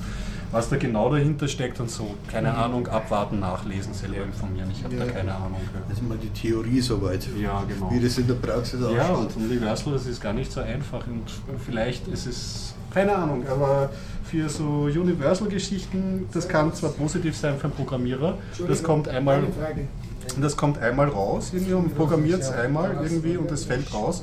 Aber bei, bei Apps ist es auch wichtig, dass sie sich nativ an, um, um, anfühlen. Mhm. Und das ist dann, finde ich, bei so einem Ansatz dann oft die größere Schwierigkeit, weil gerade bei so Handy- und, und Tablet-Applikationen muss das halt wirklich dann sauber und da darf man nicht das Gefühl haben, man bedient eine Webseite also, oder keine Ahnung, etwas, was sich nicht hundertprozentig nativ anfühlt. Ja. Aber Raspberry Pi 2, genau. B2, ja. Das sind die zwei Eckdaten, die ich herausgefunden habe. Für mehr Prozessoren. Genau. Was also, ein Kern, also ein Prozessor mit vier Kernen. Mhm. Das, was ich mich äh, informieren werde, was mir nämlich wichtig er hat jetzt auch vier USB-Ports statt zwei Stück. Genau, und bei den USB-Ports wäre es nämlich interessant, sind das USB 2.0. ich habe das Licht gesehen, ich will jetzt nicht mehr. Also ich habe mir schon bestellt, der ist, äh, LAN ist auch noch 100 Mbit, noch kein Gigabit wie gesagt, fragt man sich, wofür man es einsetzen möchte. Für mich ist das momentan ausreichend. Er setzt auf meinen bisherigen Raspberry-Server, weil der eh schon am Knie ist und die, die kleinen Raspberry, ich habe leider noch damals die alle mit, also meine Raspberry sind alle mit die 2650 Gramm, also die mhm. kleinere Version. Die und die eigentlich super als VPN geht. Also ich habe sie mit OpenVPN mehrere Standorte verknüpft. So Single Purpose dann. Also mehrere Wohnungsstandorte, die in einem schönen Land sind, Schön. die ich remote warten kann. Da läuft mein Mini Debian drauf und das ist perfekt für sowas. Und für mich ist es einfach ein kleiner, besserer Server. Ich glaube, der Stromverbrauch ist eine Spur höher. Okay. Aber ich, ich glaube, im Wie schaut es mit dem Preis aus? Das ist der Preis ist, ist 35 Dollar. Genau, ist immer noch so billig. Raspberry? Ja. 35 Dollar? Ja, also ich habe jetzt gezahlt 33 Euro, nein, 30 Euro so, glaube ich. Oder kostet noch plus Versand. Ja, ja, plus 6 Euro Versand. Ja. Okay. Und ich finde, man schaut es gibt äh, deutlich Smartphones mit mehr Power, aber ein Smartphone kostet um ein Eckerl mehr. Ja. Du hast so viel Geld, also so wenig Geld an 900 MHz Quad-Core ARM CPU und das finde ich schon sehr preiswert. Also bei mir ist es auch also so, ich besitze gerade zurzeit einen Beaglebone Black, der, so ein, der noch ein bisschen stärker ist als der Raspberry b 1 und jetzt... Genau, stimmt, du hast den letztens mitgeschleppt, ja. ja. Und ich muss den, ich, ich habe jetzt den Raspberry, also der Raspberry b 2 ist für mich jetzt auch interessant. Also was ich mir gewünscht hätte natürlich wäre eine USB 3 Schnittstelle, mhm. weil ich habe jetzt äh, bei der NUC gesehen und wenn man dann so Images draufspielt auf einem USB-Stick, der das auch unterstützt, das ist einfach wirklich wahnsinnig viel schneller. Schön. Und, und eine, eine Gigabit-Netzwerkschnittstelle äh, wäre auch interessant gewesen, kann ich aber noch verschmerzen eigentlich. Die Frage ist nur, ob die, ob die Ethernet-Schnittstelle eine native diesmal ist, weil beim Raspberry Pi 1 war das ja so, dass das über USB ja. geführt wurde. Genau, und dadurch hat es auch. Genau, und damit ist das ganze Ding eigentlich sinnlos. Ja, in die Knie gegangen. Dann und ist das nächste Projekt bei mir das aller Wahrscheinlichkeit nach äh, Banana Pi. Ja, wissen, wissen wir das? Das was? weiß ich jetzt nicht das genau. Das, das, das ist jetzt einmal die Frage, was, äh, was da beim Zweier machen. Mhm. Weil Banana Pi hat ja nur in Anführungszeichen äh, Dual Core mhm. bei 1 Gig Speicher und ansonsten sind die beiden nicht recht verschieden. Mhm. Und dann zählt halt dann wirklich der effektive Preis. Also wenn ihr wirklich bei 35 Dollar liegt, dann ist der Raspberry natürlich vorne. Aber man muss, muss mal in Handel kommen. Hat auch der Raspberry dann diese, dass du eine Festplatte direkt ja. anschließen kannst? Nee. Das hat nach wie vor nur der Banana Pi. Das heißt, direkt äh, anschließen kannst? Also so Festplatten. SATA-Controller Ja. drauf, ja. So meinst du? Ja, man kann ja sowieso. glaube ich dann nicht.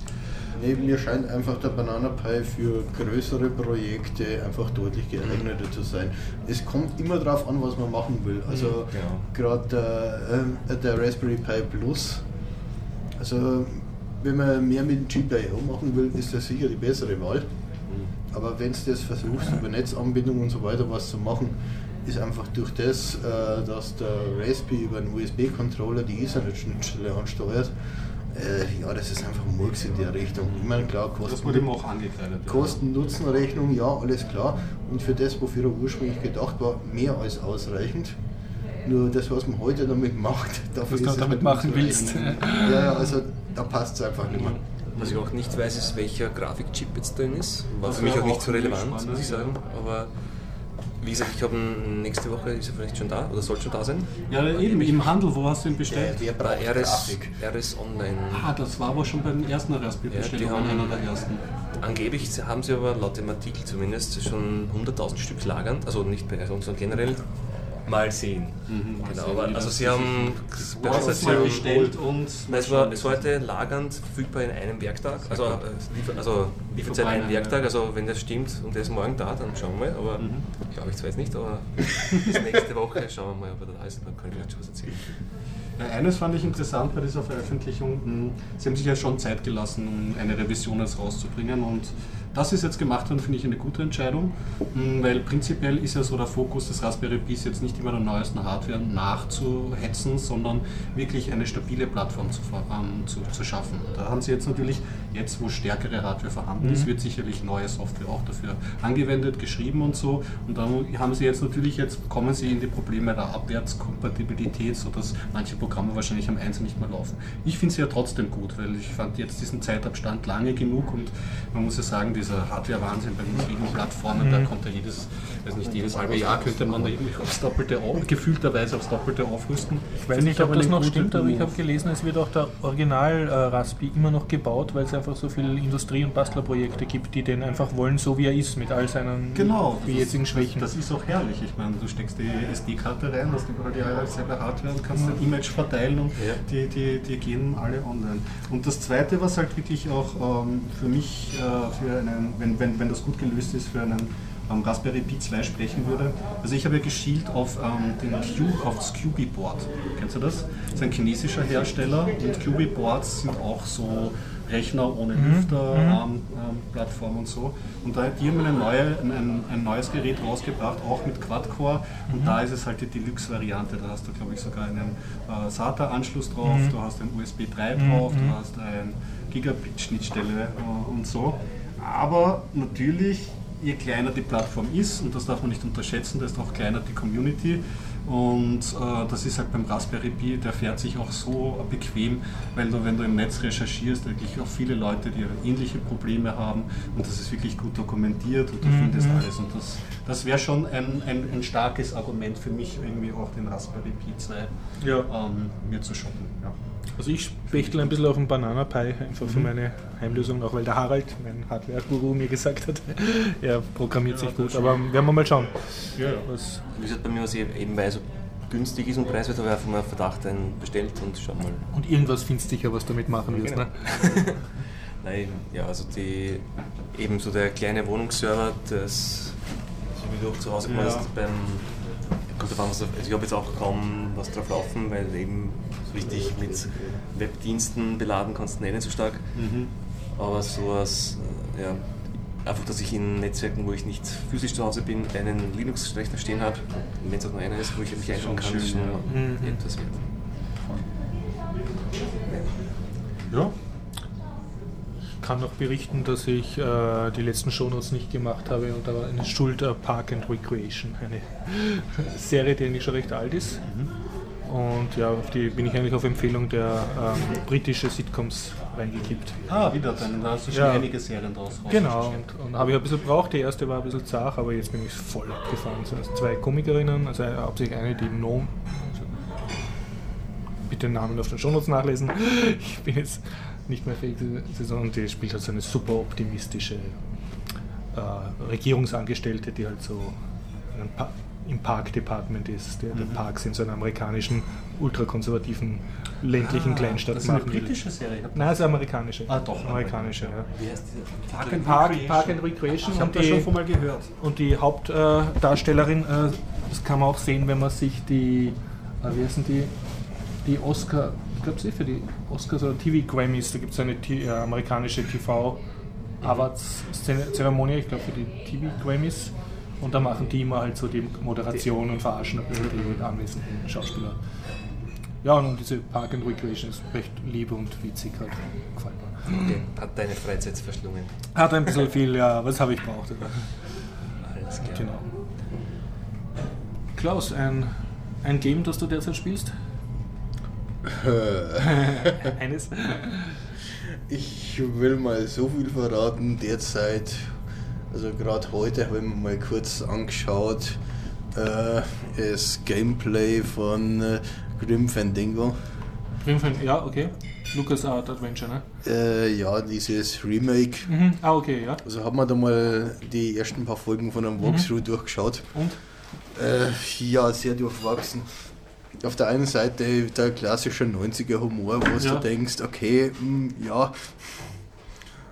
Auf der anderen Seite, ja, ich stehe auf das Zeug, keine Frage.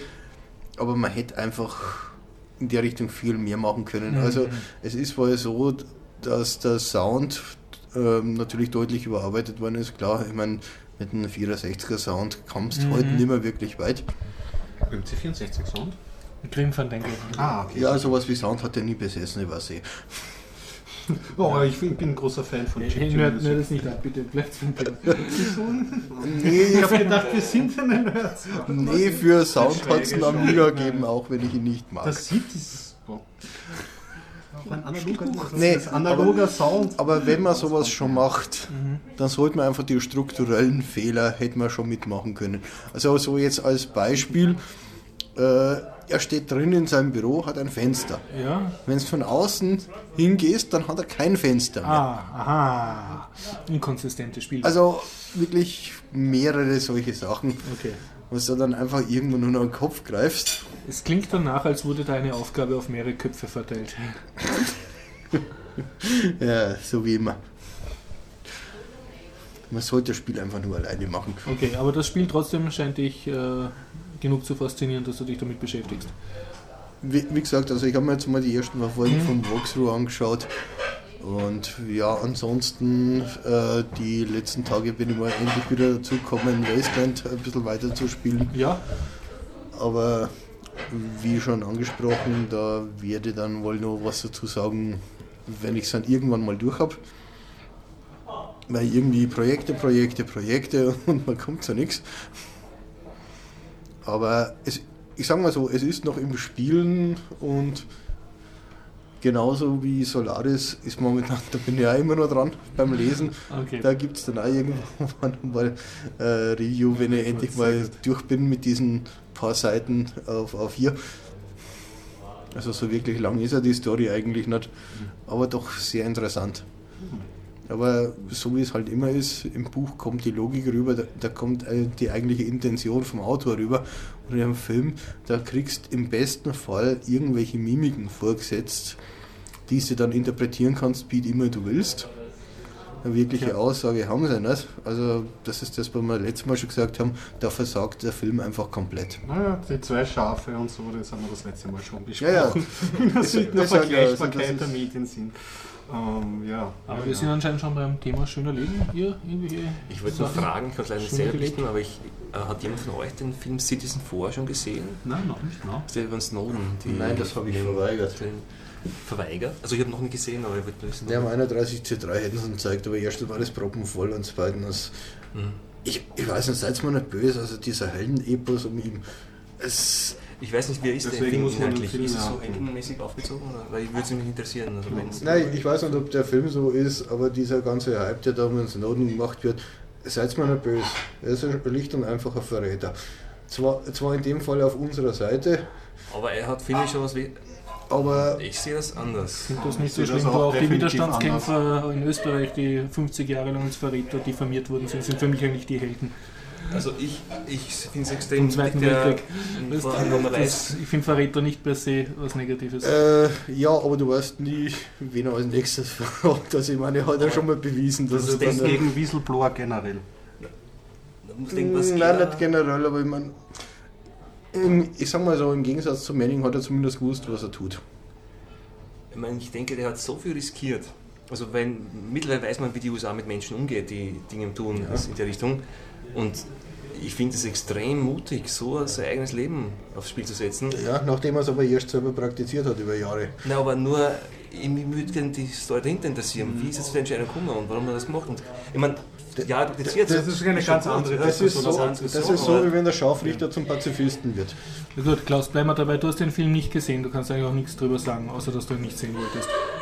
Nein, zum Film selber nicht dann. Das müsste, also wäre interessant, wenn einer von uns ihn gesehen hat, aber ich muss sagen, ich habe es auch noch nicht geschafft. Es war vor kurzem Premiere in, in Wien noch, im Ja, ja. Kino mit Regisseurin und so, aber war da auch zu lahm. Ich habe noch eine Textmeldung, die ich Bitte. auch auf Google Plus äh, geschrieben habe, weil es mich äh, interessiert. Yolla, ähm, diese Ex-Nokia-Mitarbeiter, die Mhm. eine Firma gegründet haben, die haben auf Indiegogo eine Kampagne gestartet, um ein ähm, Tablet zu bauen und haben da jetzt schon die zweite Finanzierungsrunde ähm, eingeläutet. Das war also erfolgreich und jetzt gibt es halt bessere Hardware, um, ähm, wenn man da mitfinanziert. Und das ist insofern nicht uninteressant, weil ich äh, immer Ausschau halte, dass es neben Android und iOS vielleicht noch andere mobile Plattformen sich herausbilden. Und das Betriebssystem, das sie verwenden, das Sailfish OS, das ist ja ein Abkömmling von den Memo aus dieser Ja. Ecke. Also die ganze Genese werde ich nicht mehr aufziehen, das haben wir, glaube ich, schon einige Male gemacht. Aber ähm, ist auf jeden Fall ähm, im Auge zu behalten, weil gerade also schon Mobiltelefone mit alternativen Betriebssystemen selten sind und Tablets sind dann noch einmal seltener. Bilde mir ein, die Astro-Nerds, mit denen ich in Fostem war, haben gesagt, sie waren auch am Jolla essen. Also da war dann Ah, so ein, super. Da trifft man sich Okay. dann halt. Und Und haben sie, okay. ich habe es nicht so genau verfolgt. Ich Mhm. war einen Tag lang müde. Ja, ich fand, ich fand das spannend. Gut. Ich, ich kann abschließen, wann Sie wollt, mit den äh, Pinguinen von Madagaskar, die ich mir irgendwann reingezogen habe. Ich kann auch darauf verzichten. Das ist in zwei Sätzen erzählt. Erzähl zwei Sätze. Zwei Sätze würde mich interessieren. Okay, ich, ich habe ähm, äh, meiner, interessieren wieder, das in zwei Sätzen weißt. das wären einfach zwei sehr lange Sätze. Also ich weiß nicht, warum Sie da so ein großes Draht was macht. Ich habe Ja, ja. Ja, Satz Super 1 gut. zu Ende. Okay, nein, nein, also Wie war das ein C-Programm mit, Zeilen- mit zwei Zeilen, oder? Nein, ich schaue halt gern äh, Trickfilme an. Animationsfilme, also das war ein Com- computeranimierter Film. Ja, computeranimierter Film und äh, ist sozusagen ein, ein Spin-off von diesem mm, Madagaskar-Film, wo es um so Zootiere geht, die entweichen und da kommen die Pinguine immer so eher als Nebengruppe vor und jetzt haben sie sozusagen einen Hauptfilm bekommen. Ein klassisches Spin-off. Ja, hat leider überhaupt nichts mit Linux zu tun. Also ich habe gehofft, sie sind da so schlau und tun irgendeine Linux-Anspielung Dux- rein. Eine Dux-Herde. Ja, ja, war, war leider nicht so. Es sind halt vier Pinguine und es ist einerseits ein Kinderfilm, also es ist relativ viel äh, vorhersehbarer, harmloser Humor. Und für die armen mitgehenden Erwachsenen sind halt ein paar etwas clevere Anspielungen drin, was ich bemerkenswert gefunden habe. Also jetzt in der Post-Snowden-Ära sozusagen, es war eine kleine Anspielung drinnen, also was eine super nordisch, äh, Nordhalbkugel-Geheimorganisation, die hat ja Polarwind oder so Nordwind geheißen, also super coole, ultra hochbewaffnete Geheimagenten und die, äh, da war dann so eine Szene, wo die aus Versehen ein Schaf verdächtigen. Mhm. Und das haben sie, also man hat nicht gesehen, dass sie es gefoltert haben, aber so haben so einen riesigen Raum gehabt mit lauter so Pfeilen und Struktogrammen und so und die deuten halt alle hin auf das Schaf als Haupttäter. Und die Pinguine erklären dann natürlich, dass sie den wahren Haupttäter, das war ein Tintenfisch, Mhm. Schon entlarvt haben. Ah, das, das, das ist nicht, nicht spoilern, dass du es merkst.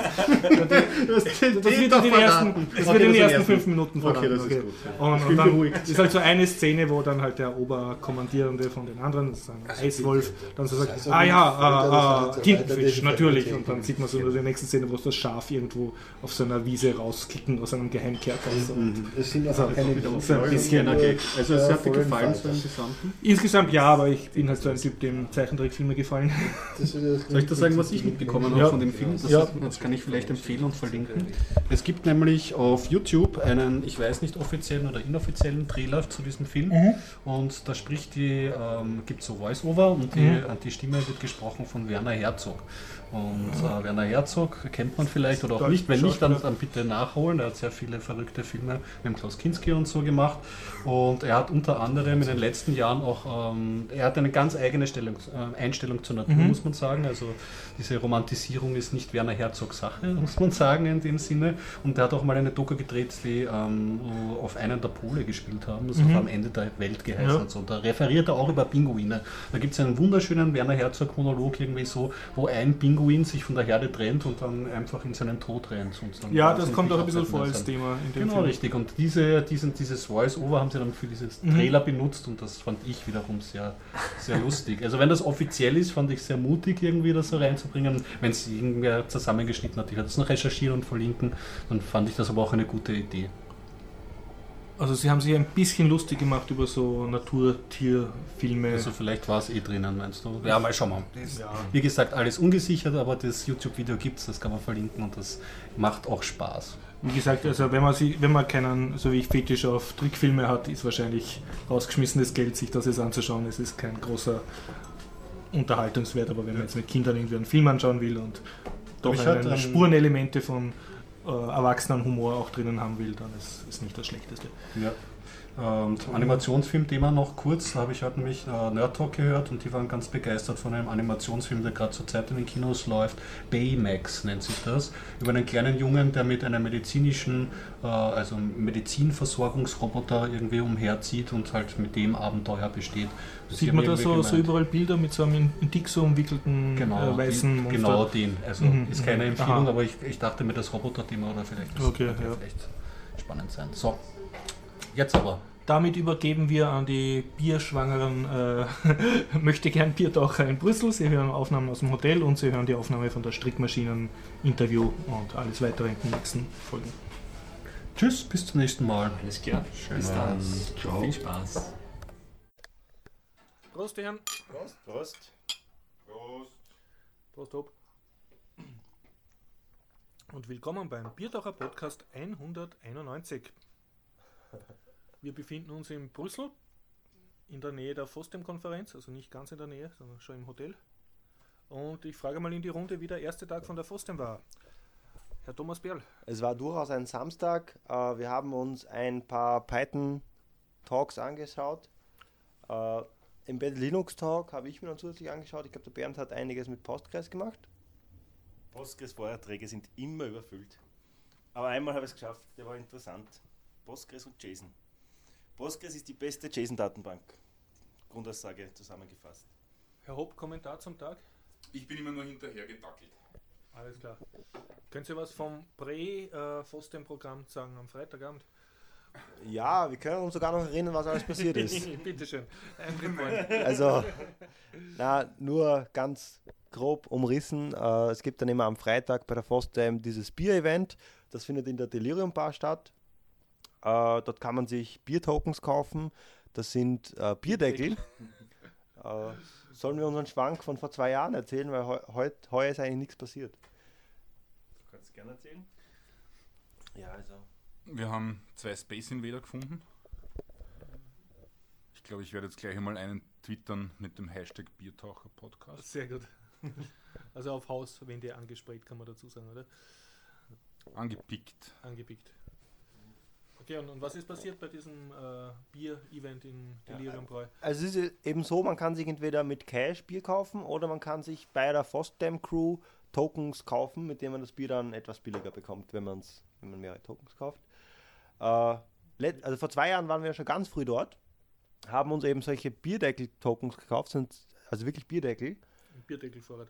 Genau, haben wir uns einen Bierdeckelvorrat äh, angelegt, sind dann zur Bar hin und haben den Kellner dann die Bierdeckel gegeben, um damit zu bezahlen. Er hat das aber nicht ganz gecheckt und hat dann die Bierdeckel auf die Theke gestellt und die Bier draufgestellt.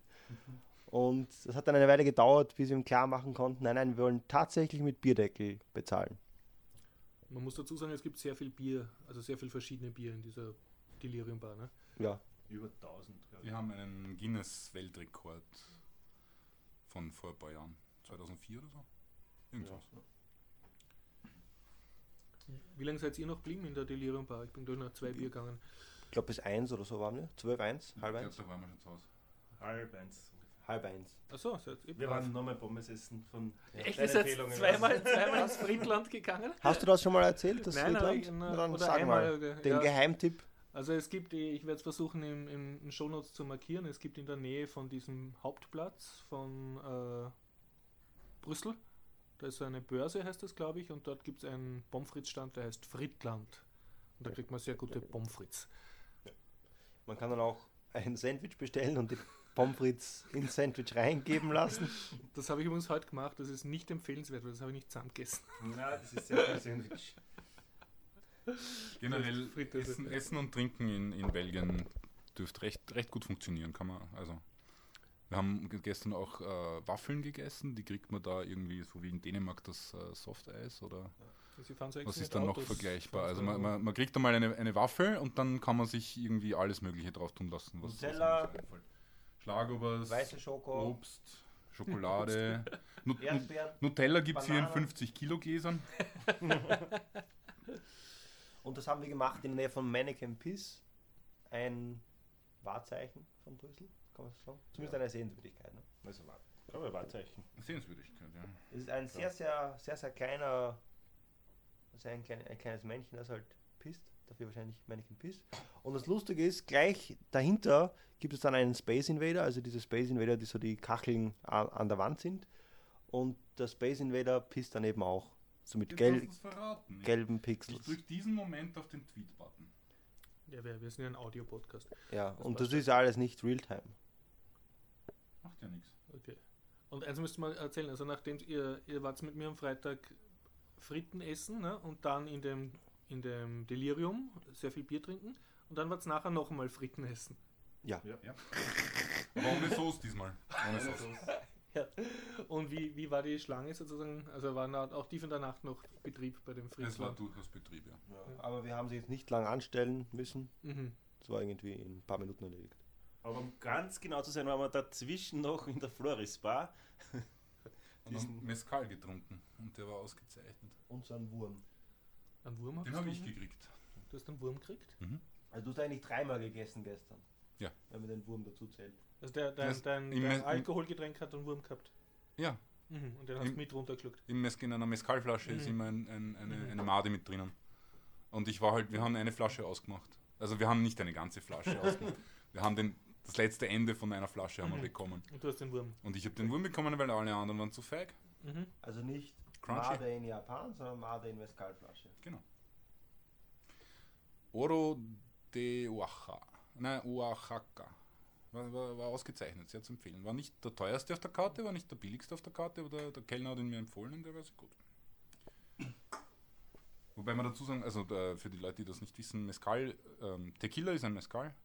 Also Te Tequila ist quasi der Champagner oder so, die, die spezielle äh, Sorte von oder Version von, Von von Mezcal. Mezcal.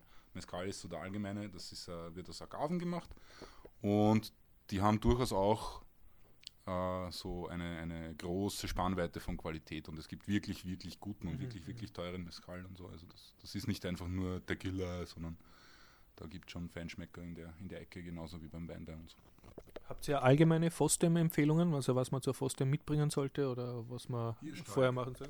Hier Stalk für die Füße. Ja, für die Füße. Also, ja, kann ich bestätigen. Ein Sauerstoffzelt. Weil die Bars so voll sind, oder wie meinst du das? Na, wegen die Vortragssäle. Keine so, Luft, ja. zu viele Leute, Ja. Also stickig. sehr gestopft. Ja. Äh, ich habe sehr genossen, dass man halt mit den Leuten direkt äh, persönlich sprechen kann. Mhm. Dafür habe ich auch versucht, ich habe keinen Laptop mit und versucht es die Online-Zeit so gering wie möglich zu halten, weil Chatten Mhm. im ERC und so weiter kommen eh, wenn man wieder daheim ist. Genau. Ja. Habt ihr ein Netz gehabt wer auf der Fostem? Hat das funktioniert? Ja, das hat eigentlich Ja. ganz gut funktioniert. In, in den Seelen war es besser als draußen, habe ich das Gefühl. Mhm. Ich finde ja, dass die interessanten Sachen dann eher am Gang passieren oder halt nicht direkt bei den Vorträgen, weil die Vorträge sind halt da was, das kann man sich vielleicht sogar zu Hause in Ruhe dann mit den äh, Filmaufnahmen noch Mhm. zusätzlich anschauen. Und es ist auch so, dass zum Beispiel die interessanten Vorträge wie die Postgres-Vorträge, dass man gar nicht reinkommt. Mhm. Äh, Das heißt, man sollte sich dann nicht, nicht darauf irgendwie verlassen, dass man nur Mhm. zu den Vorträgen geht, sondern halt auch das ganze Rahmenprogramm und so weiter auch nutzen. Es gibt dann bei der FOST dann am Freitag, wie gesagt, immer am Vorabend dieses Bier-Event und am Samstag haben dann die ganzen einzelnen Organisationen meistens irgendeine Art von äh, Dinner und so weiter. Da Zum geht ja Beispiel. jetzt hin. Ne? Genau, wir gehen, wir gehen zu einem hin. Äh, es gibt dann auch noch, ich glaube, die, die Tyson-Leute haben auch extra ein Event und die Gnome-Leute haben ein Event. Und ich glaube, habe ich gesehen gestern. OpenSUSE hat ein Event, habe ich gestern gesehen. Ja, Also wahrscheinlich ein ganzer Haufen von. Und ich glaube, der lokale Hackerspace, der hat ja auch so ein Game, so eine Game Night.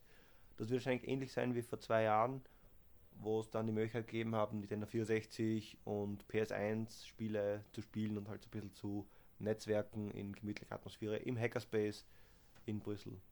Wo uns der Name jetzt aber leider nicht einfällt. Wird dann in den Shownotes ergänzt vom Horst. Der leider zu müde ist, um hinzugehen. Im, in Bezug zum WLAN, vor zwei Jahren, wie wir waren, waren wir auf der Ab am Abschlusstalk auf dem Allgemeinen, da haben sie dann erzählt, wie das WLAN aufgebaut ist und was die Probleme sind, wenn so viele Leute sind. Und dann haben sie aber gesagt, da das ja eine freie Konferenz ist, die verkaufen keine Eintrittskarten, ist halt immer schwer zu schätzen, wie viele Leute da sind.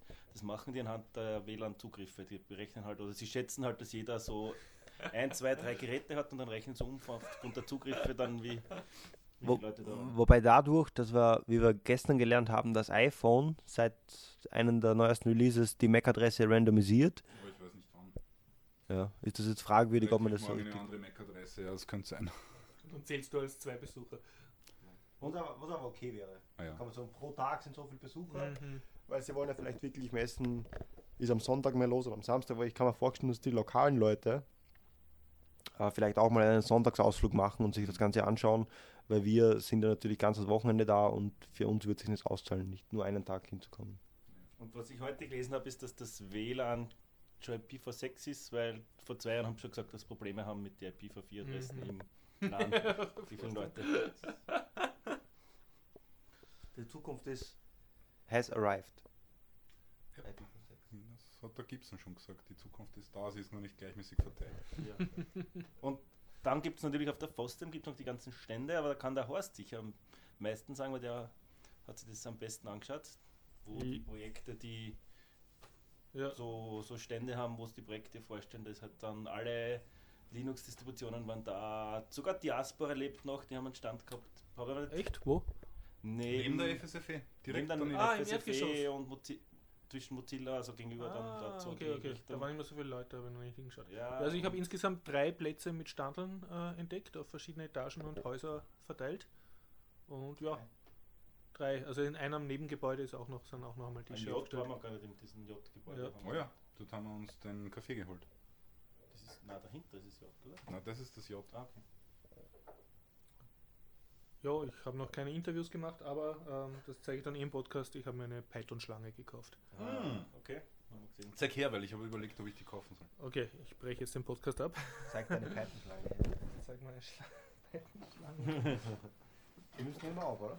Ah, doch, es nimmt noch Wie auf. viel hast du was- 20 Euro. Ja, okay. Oh. Ja, lieber Hörer, Sie sehen jetzt nicht, aber Schaut's meine Schlange. der Horst packt gerade seine Schlange aus. Magst du das tweeten? Ich kann sie tweeten. wenn du Okay, jetzt, jetzt tun wir den Und ist Blödsinn ein abbrechen. Na National Geographic äh, Zertifikat. Zertifikat. So, jetzt langsam. Der tut irgendwie so, so komisch Du auf. musst es um den Hals rum. rum. Okay, ich stoppe mal die Aufnahme. project in three parts. Okay. Okay, so. Yeah, hi, I'm from uh, I'm Wendy and I'm from uh, Constance, and uh, we organized this uh, session. And we're, we organized a workshop on Friday on hacking knitting machines, so that you can use machines from the 70s and 80s and send your own program, uh, send your own uh, designs as pictures to be knitted. Okay. Yeah. So how do you had this idea to have these old things, and how did you knew that it's gonna work with uh, software? And it's kind of uh, yeah, it's not you know, it's not a big GUI. So how did you had the idea to uh, connect two of them? Well, a lot of fashion schools still use these old machines. They're not hacked. They're really kind of uh, basic. And Claire, I met Claire, and she's a textile designer. I work on e-textile projects. So we started working together and looking together at things. And at one point we see, ah, there are hacks for the, these machines. And so we invited people. We tried a hack. It was so and so. And for this one, this is a, a hack that uh, has been existing since uh, two years. And basically, what you do is you order the shield and you hope it works. Ah, okay. Yeah. But uh, as you shown me on the, you know, on the down, Yeah. so it, it still looks mechanically, it looks complicated. So It's still uh, machine knitting is not an. It, it's not a. Yeah, you have to really get into it. Uh, you have to feel at one with the machine. Um, uh, yeah, but it's like I mean 3D printing as well. You don't just. Uh, it's it's something you learn, something you get in, in your hand. Yeah. So can I do it when I like to do it? So how many time would I need to uh, understand it? So like years maybe or I, I, I think if you have a good teacher. and uh, yeah, patience. It's with all hand. I mean, I solder, I crochet. It's patience, doing it again and again and again. If you're persistent, then so you can do it. okay. And um, are you trying to spread this or we can find you only where we can find you? So uh, you can find Claire's designs and her explications on her website. And then for IAB, uh, a more explanation about the shields and what machines are hackable, and also how to hack them. Uh, you can uh, go to the website. Ah, okay. They're actively Does it is it motorized that you have to slide it? Uh, the the software works on uh, on Linux and on Windows, and it's really so you make an image, maximum 200 pixels, which is yeah, every pixel is a stitch. Um, you uh, send it to the Arduino, and the Arduino talks to the machine, and vice versa. Okay, so it's not that complicated when we don't have to program it. So It's you you always you have you ha- you have to do things step by step. It's not plug and play. can you show us uh, like uh, ready things? Yes. Yeah. So these are um, hand machine knitted because even with a knitting machine, you still have to do the knitting by hand. And uh, this scarf is a cellular automata. So it's yes, it's digital data that became a scarf. Ah, okay. And uh, if you look at, at that one, this is a traditional Scottish tartan. And um, as its images, the, the images got corrupted. So, Ah, okay. so that's why they're data scarves. Ah, okay. I like the black one. Maybe we can show the black one. That's also well. it it's looks nice. so uh, really, uh, the, yeah. the black one is also a cellular automata. It, it will give some nice. Uh, Yeah, Could, could you add little yeah, that's to it? great. But the, it's it's nice to see the back. So Ah. this is why you close them hand by hand. Because if you if you change color and it's really far, it makes these loops. Uh, Okay, uh, but it's still warmer then. yeah, yeah. Okay, so we're gonna check it out and yeah, try to hack machines, knitting machines from the 70s. Sounds really difficult. Okay, thanks. Thanks. Bye. Biertaucher Podcast, äh, so und so viel da irgendwas. Ich habe gerade äh, Thomas, Hopp und Bernd äh, bestochen mit einem Bier, damit sie jetzt freundlich mit mir reden und sage einfach nur Prost. Rausgeschmissenes Geld. Prost. Prost, Prost. Wow.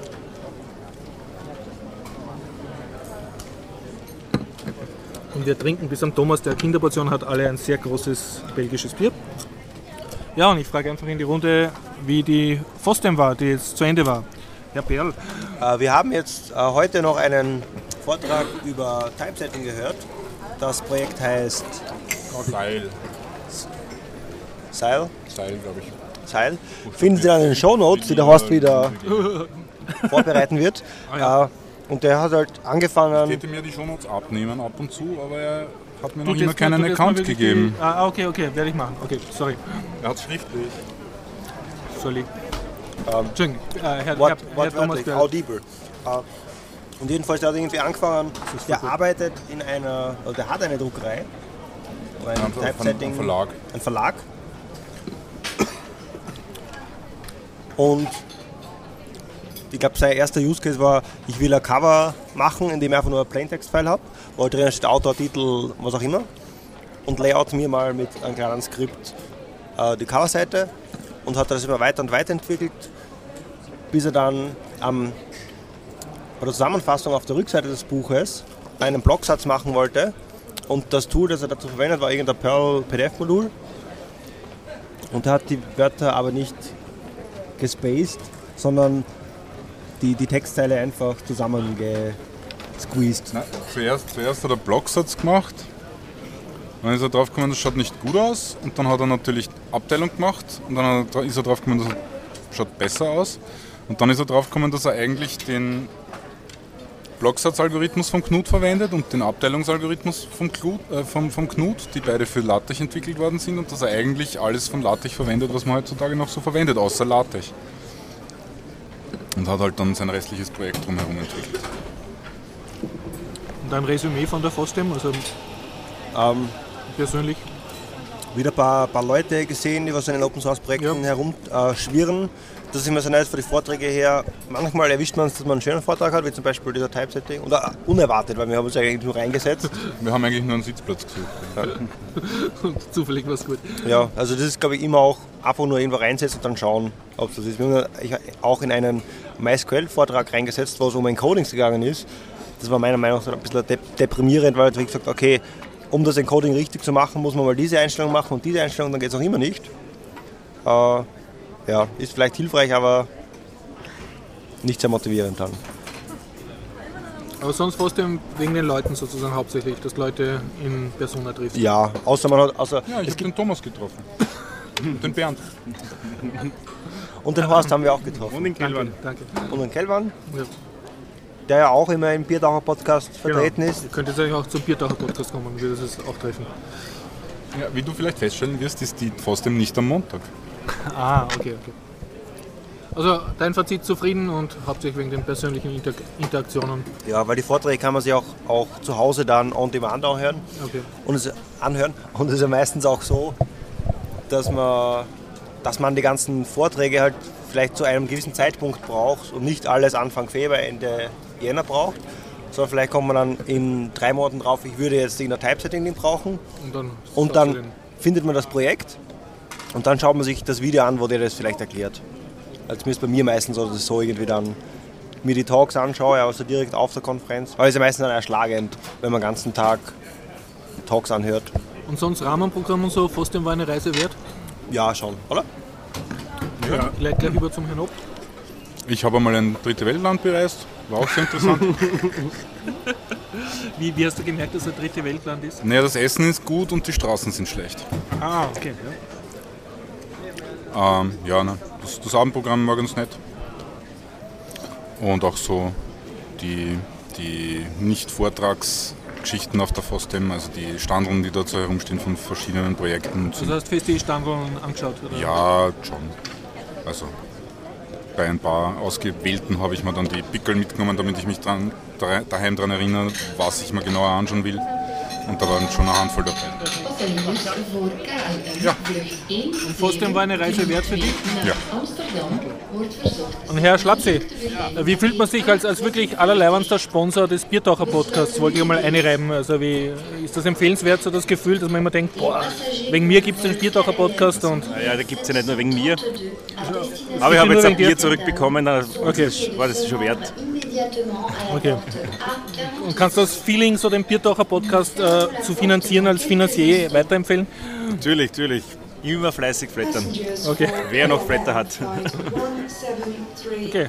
Und sonst zum äh, FOSDEM, deine, dein Fazit sozusagen, ganz persönlich. Ja, Reise wert.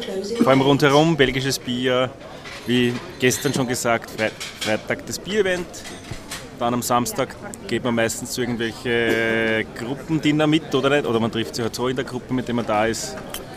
Das Sa- Telefon-Gruppendinner, der, die Podcast-Hörer wissen noch nichts. Ja, wir waren gestern beim Jolla-Dinner.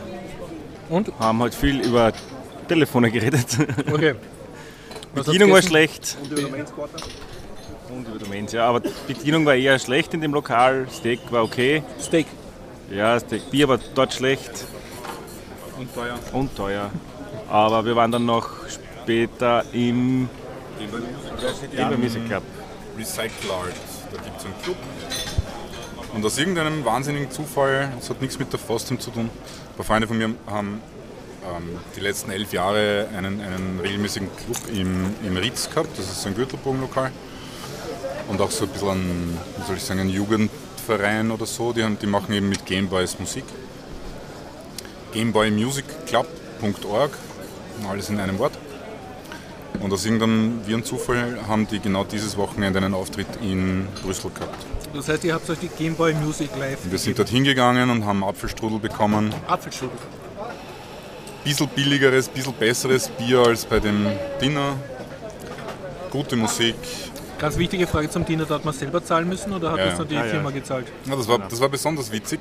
Die haben sich geweigert, äh, die Rechnung aufzuteilen. Das heißt, äh, alle fünf, und das waren fünf große Tische, haben miteinander eine Rechnung bekommen. Okay. Das heißt, wer wenig gegessen hat, war selber schuld. Nein, nein, du hast, du, es ist halt dann einer herumgegangen und hat die Liste, ist die Liste durchgegangen und hat halt die- die Arbeit vom Kellner erledigt. Was natürlich weder die, die finnischen Veranstalter noch die österreichischen Gäste verstehen werden, weil bei uns ist das halt nicht so in Finnland. Da kann man einfach getrennt zahlen, aber das ist kaum wo auf der Welt so. Das Event mit dem Game Boy Music Club war ja von einer österreichischen Kultur. Ja, da, ja genau. Irgendein, ein, Das ist halt der Apfelstrudel. ich weiß Also nicht, wer den gemacht hat, aber, aber veranstaltet war es halt von, von einem österreichischen Kulturverein in, in Belgien. Es gibt in Belgien anscheinend irgendeinen österreichischen Kulturverein und der lädt dann anscheinend immer wieder österreichische Artists. haben wir so den als. Österreicher mit unseren Steuergeldern sogar zahlt. Ne? Das ist irgendwie von so. Also ich habe und ein Wurmfortsatz Es hat dann solche, solche Flyer gegeben beim Event, da ist irgendwie drauf gestanden. Ähm, eine GV-AT-Adresse, also wahrscheinlich schon. Zumindest in Kooperation oder so. Sonst Herr Schlapse zum Thema Entwicklungsland Belgien. Zum Thema Belgien. Na, ist alles gesagt worden. Zur Konferenz haben wir heute noch einen Vortrag gehört vom Lennart Böttering. Pöttering über System Böttering, System D, der war noch relativ interessant. Wieder in einem überfüllten Raum. Was sagst Wir du hören zur da die- Raumaufteilung? Zur Raumaufteilung, naja, äh, das immer überfüllt, außer die Themen, die keiner interessiert. Hint, MySQL, haben wir einen riesen Raum, der ist immer halb leer. Ja, aber das ist halt leider so, wie es ausschaut. Wenn man deinen äh, äh, Twitter-Stream folgen will von der FOSDEM, wonach muss man suchen? Ja, Ed Brot und Dash Fostem findet man dann schon meine Tweets über die Fostem. So viel sind es nicht, aber beliebt, wie es ausschaut. Mein Rand über MySQL und Postgres. Räume. Wie hast du das fast am Wochenende verbracht, Horst? Ja, ganz leibend. Ich habe zum ersten Mal in meinem Leben ein Bier mit 10% getrunken. Und den Rest erzähle ich dann im Podcast. Ich muss erst meine Gedanken ordnen. Das passt noch nicht so ganz. Die 10% sind noch immer in Aktion. Aber ich, ich tue sie jetzt nach, nachprozentigen mit so einem Leffe. Das aber, hat aber nur 6%. Okay. Ich entnehme dem nicht ganz so grantigen Blick vom Hop, dass der Podcast hiermit beendet ist. Mir, mir fiel jetzt nicht wirklich noch was ein, aber Also Sie können sich jetzt schon anmelden auf hopcon.org. Die Grumpy, der Grumpiest Conference in Central Europe 2016 in Wien. Jetzt, jetzt muss die Domain wirklich registrieren. Eine Frage jetzt noch, so, so voll, soll jetzt nicht so patriotisch wirken, aber so ganz einfach. Ihr wart jetzt drei Tage in Brüssel, habt ihr irgendwas Heimwehartiges oder so, irgendwas, ist auf irgendwas aufgefallen aus, aus Wien oder aus Österreich, was ihr jetzt sozusagen vermisst habt, so auf das ihr euch jetzt wieder freut? gute Straßen. Das war Du kein, bist das war kein. Verkehrsmittel gefahren Ich bin einmal mit der Straßenbahn gefahren, das war okay. und sonst Taxi bist du zweimal gefahren, ne? Taxi bin ich gefahren, aber wir sind viel zu Fuß gegangen. Wir müssen an die 20 Kilometer zu Fuß gegangen Ja. sein und das war vorher kein Schmäh. Die- Straßen in Brüssel sind wirklich schlecht. Ja, wie, wie meinst du das? nicht Die Straßen, Gehsteige- Inklusive Gehsteige. Die Gehsteige sind alle Holprig pflastert, oder- aber sehr holprig und Ja. es fehlen Pflastersteine und es ist schlecht ausbessert mit Asphalt, nicht überall. Manchmal stehst du in der Erde mitten am Gehsteig. Das heißt, das war nicht fußgängerfreundlich für dich. Du, du bist mehr, mehr Straßenqualität Das ist mir, nein, nein, das, das ha. Wir wissen nicht, wieso er gestolpert ist. du bist im Gatsch geflogen. Bitte, bitte Details, bitte Details. Nein, nein, nein, nein, ich glaube nein. Das ist, ich habe kein, kein Problem damit gehabt, da zu Fuß zu gehen, aber es ist mir aufgefallen, dass Mhm. Ja. das einfach wirklich, wirklich, wirklich ein eklatanter Unterschied wieder mal besteht zwischen Wien und einer anderen Stadt. Also du meinst, Wien ist relativ für eine Großstadt gut gepflegt, sozusagen, was die Stra ja, das, Gehsteige das, betrifft. das wissen wir ja und das hat sich wieder mal bestätigt. Oder wann hast du das letzte Mal ein Schlagloch gefunden in Wien? Eben. Und sonst, ähm, also mir ist aufgefallen, es ist, ähm, ich freue mich jetzt in Wien, dass ich wieder Leitungswasser trinken kann, weil hier das Leitungswasser ziemlich chlorig Ja, ich habe einen Brand gehabt, das war Und? hilfreich beim Wasser trinken. Das heißt dann Leitungswasser mit Das Chlor hat drin. sein müssen. Ich habe sehr viel Leitungswasser getrunken das Ja? ganze Wochenende. Danke, dass mir das jetzt erst sagt. Ja, hast du überhaupt nicht geschmeckt, dass er ein bisschen chlorig war? Dadurch, dass ich ein bisschen verkühlt und verschnupft bin, Also hast du eh habe ich das alles ziemlich gut vertragen. Das habe ich dann nicht verpasst, weil ich habe kein Leitungswasser getrunken. Okay. Das heißt, er kann unter, geht auch nicht ab. Nein, das, also, wenn es so chlorig ist, dann wird es mir natürlich abgehen, ja. Weil, aber Sonst Restaurantpreise oder irgendwas? Äh, teuer. Ja, es, das Bier ist natürlich relativ teuer, aber das ist, das ist für die Gegend eh ganz normal. Also es ist billiger als in, in Dänemark, soweit ich mich jetzt erinnern kann. Ja. Sicher billiger als in Finnland. Aber so, äh, im Supermarkt ist mir aufgefallen, dass, dass die Lebensmittel eigentlich so quasi die gleichen sind. ja. Ich glaube, im Restaurant Das zahlst du ein bisschen bei mehr als uns bei beim uns. Ne? In den, Weiß ich nicht, wir waren, wir waren eigentlich in den eher ein bisschen besseren Restaurants und da fällt es halt nicht so auf. Also beim Vietnamesen Menü um preislich 13 okay. Euro, wirklich gut, wirklich Ja. gutes Essen, aber Menü um 13 Euro mit Vorspeise und Hauptspeise ist halt, kannst bei uns in Wien auch zahlen oder mehr. Anstatt Würstelstand gibt es eben Pommesbuden und Waffelgeschäfte. Wir haben aber, glaube ich, ich meine, das Pikante deckt ja der Würstelstand in Wien ab. Äh, Das Süße, da haben wir eigentlich keine. Diese fliegenden Waffelstände gibt es bei uns noch nicht. Naja, die die Autos, die Ich weiß nicht, ob das immer noch gilt, aber Wien hat die höchste oder zweithöchste Dichte an Eisgeschäften in ganz Europa und damit auf der ganzen Welt. Ich weiß nicht, ob das ist vor, die Info habe ich von vor 20 Jahren, ich weiß nicht, ob das immer noch gilt, aber Was im Winter halt nicht gilt, aber stimmt nicht. Ich glaube, am Schwedenplatz kriegst du inzwischen auch Die, die könnten eigentlich im ja, Winter Waffeln Eis. verkaufen, unsere Eisgeschäfte. Ne? Das wäre die Sache. Ja, die gibt es ja eh, aber da muss man extra bezahlen. Okay, In diesem Sinne wünschen wir dir, liebe Hörer, dir, liebe Hörerin, wie viele Hörer habt ihr? Wie viele Hörer habt ihr? äh, mit euch inklusive, glaube ich, haben wir fünf. ich glaube, du kannst das namentlich nennen. Du und du und du. Äh, vielleicht seid ihr das nächste Mal dabei bei der FOSDEM in Brüssel. Wir werden jetzt schon langsam uns in Richtung Gage bewegen. Ja, ich habe vergessen, den Bernd zu fragen, ist Fostem eine Reise wert? Immer, Schon, immer, ja. immer eine Reise wert. Obwohl es jetzt nicht auf Firmenkosten kriegt, das ist, oder? Ja, das ist, ist, wenn man rechtzeitig darauf schaut, wenn man es hat, dass man es braucht oder so, ähm, ist der Flug nicht teuer, Hotel ist nicht teuer. Ja. Das also eine Reise wert. Ähm, und den Zuschauern, Zuhörern noch sagen, bitte flattern, nicht vergessen. Danke, Bernd. Vorbild. Ja. Und so leiwand wie der Bernd kann man sich einfach nur fühlen, wenn man wirklich wöchentlich den Biertaucher Podcast hat. Richtig, ja. Ich glaube, ich muss jetzt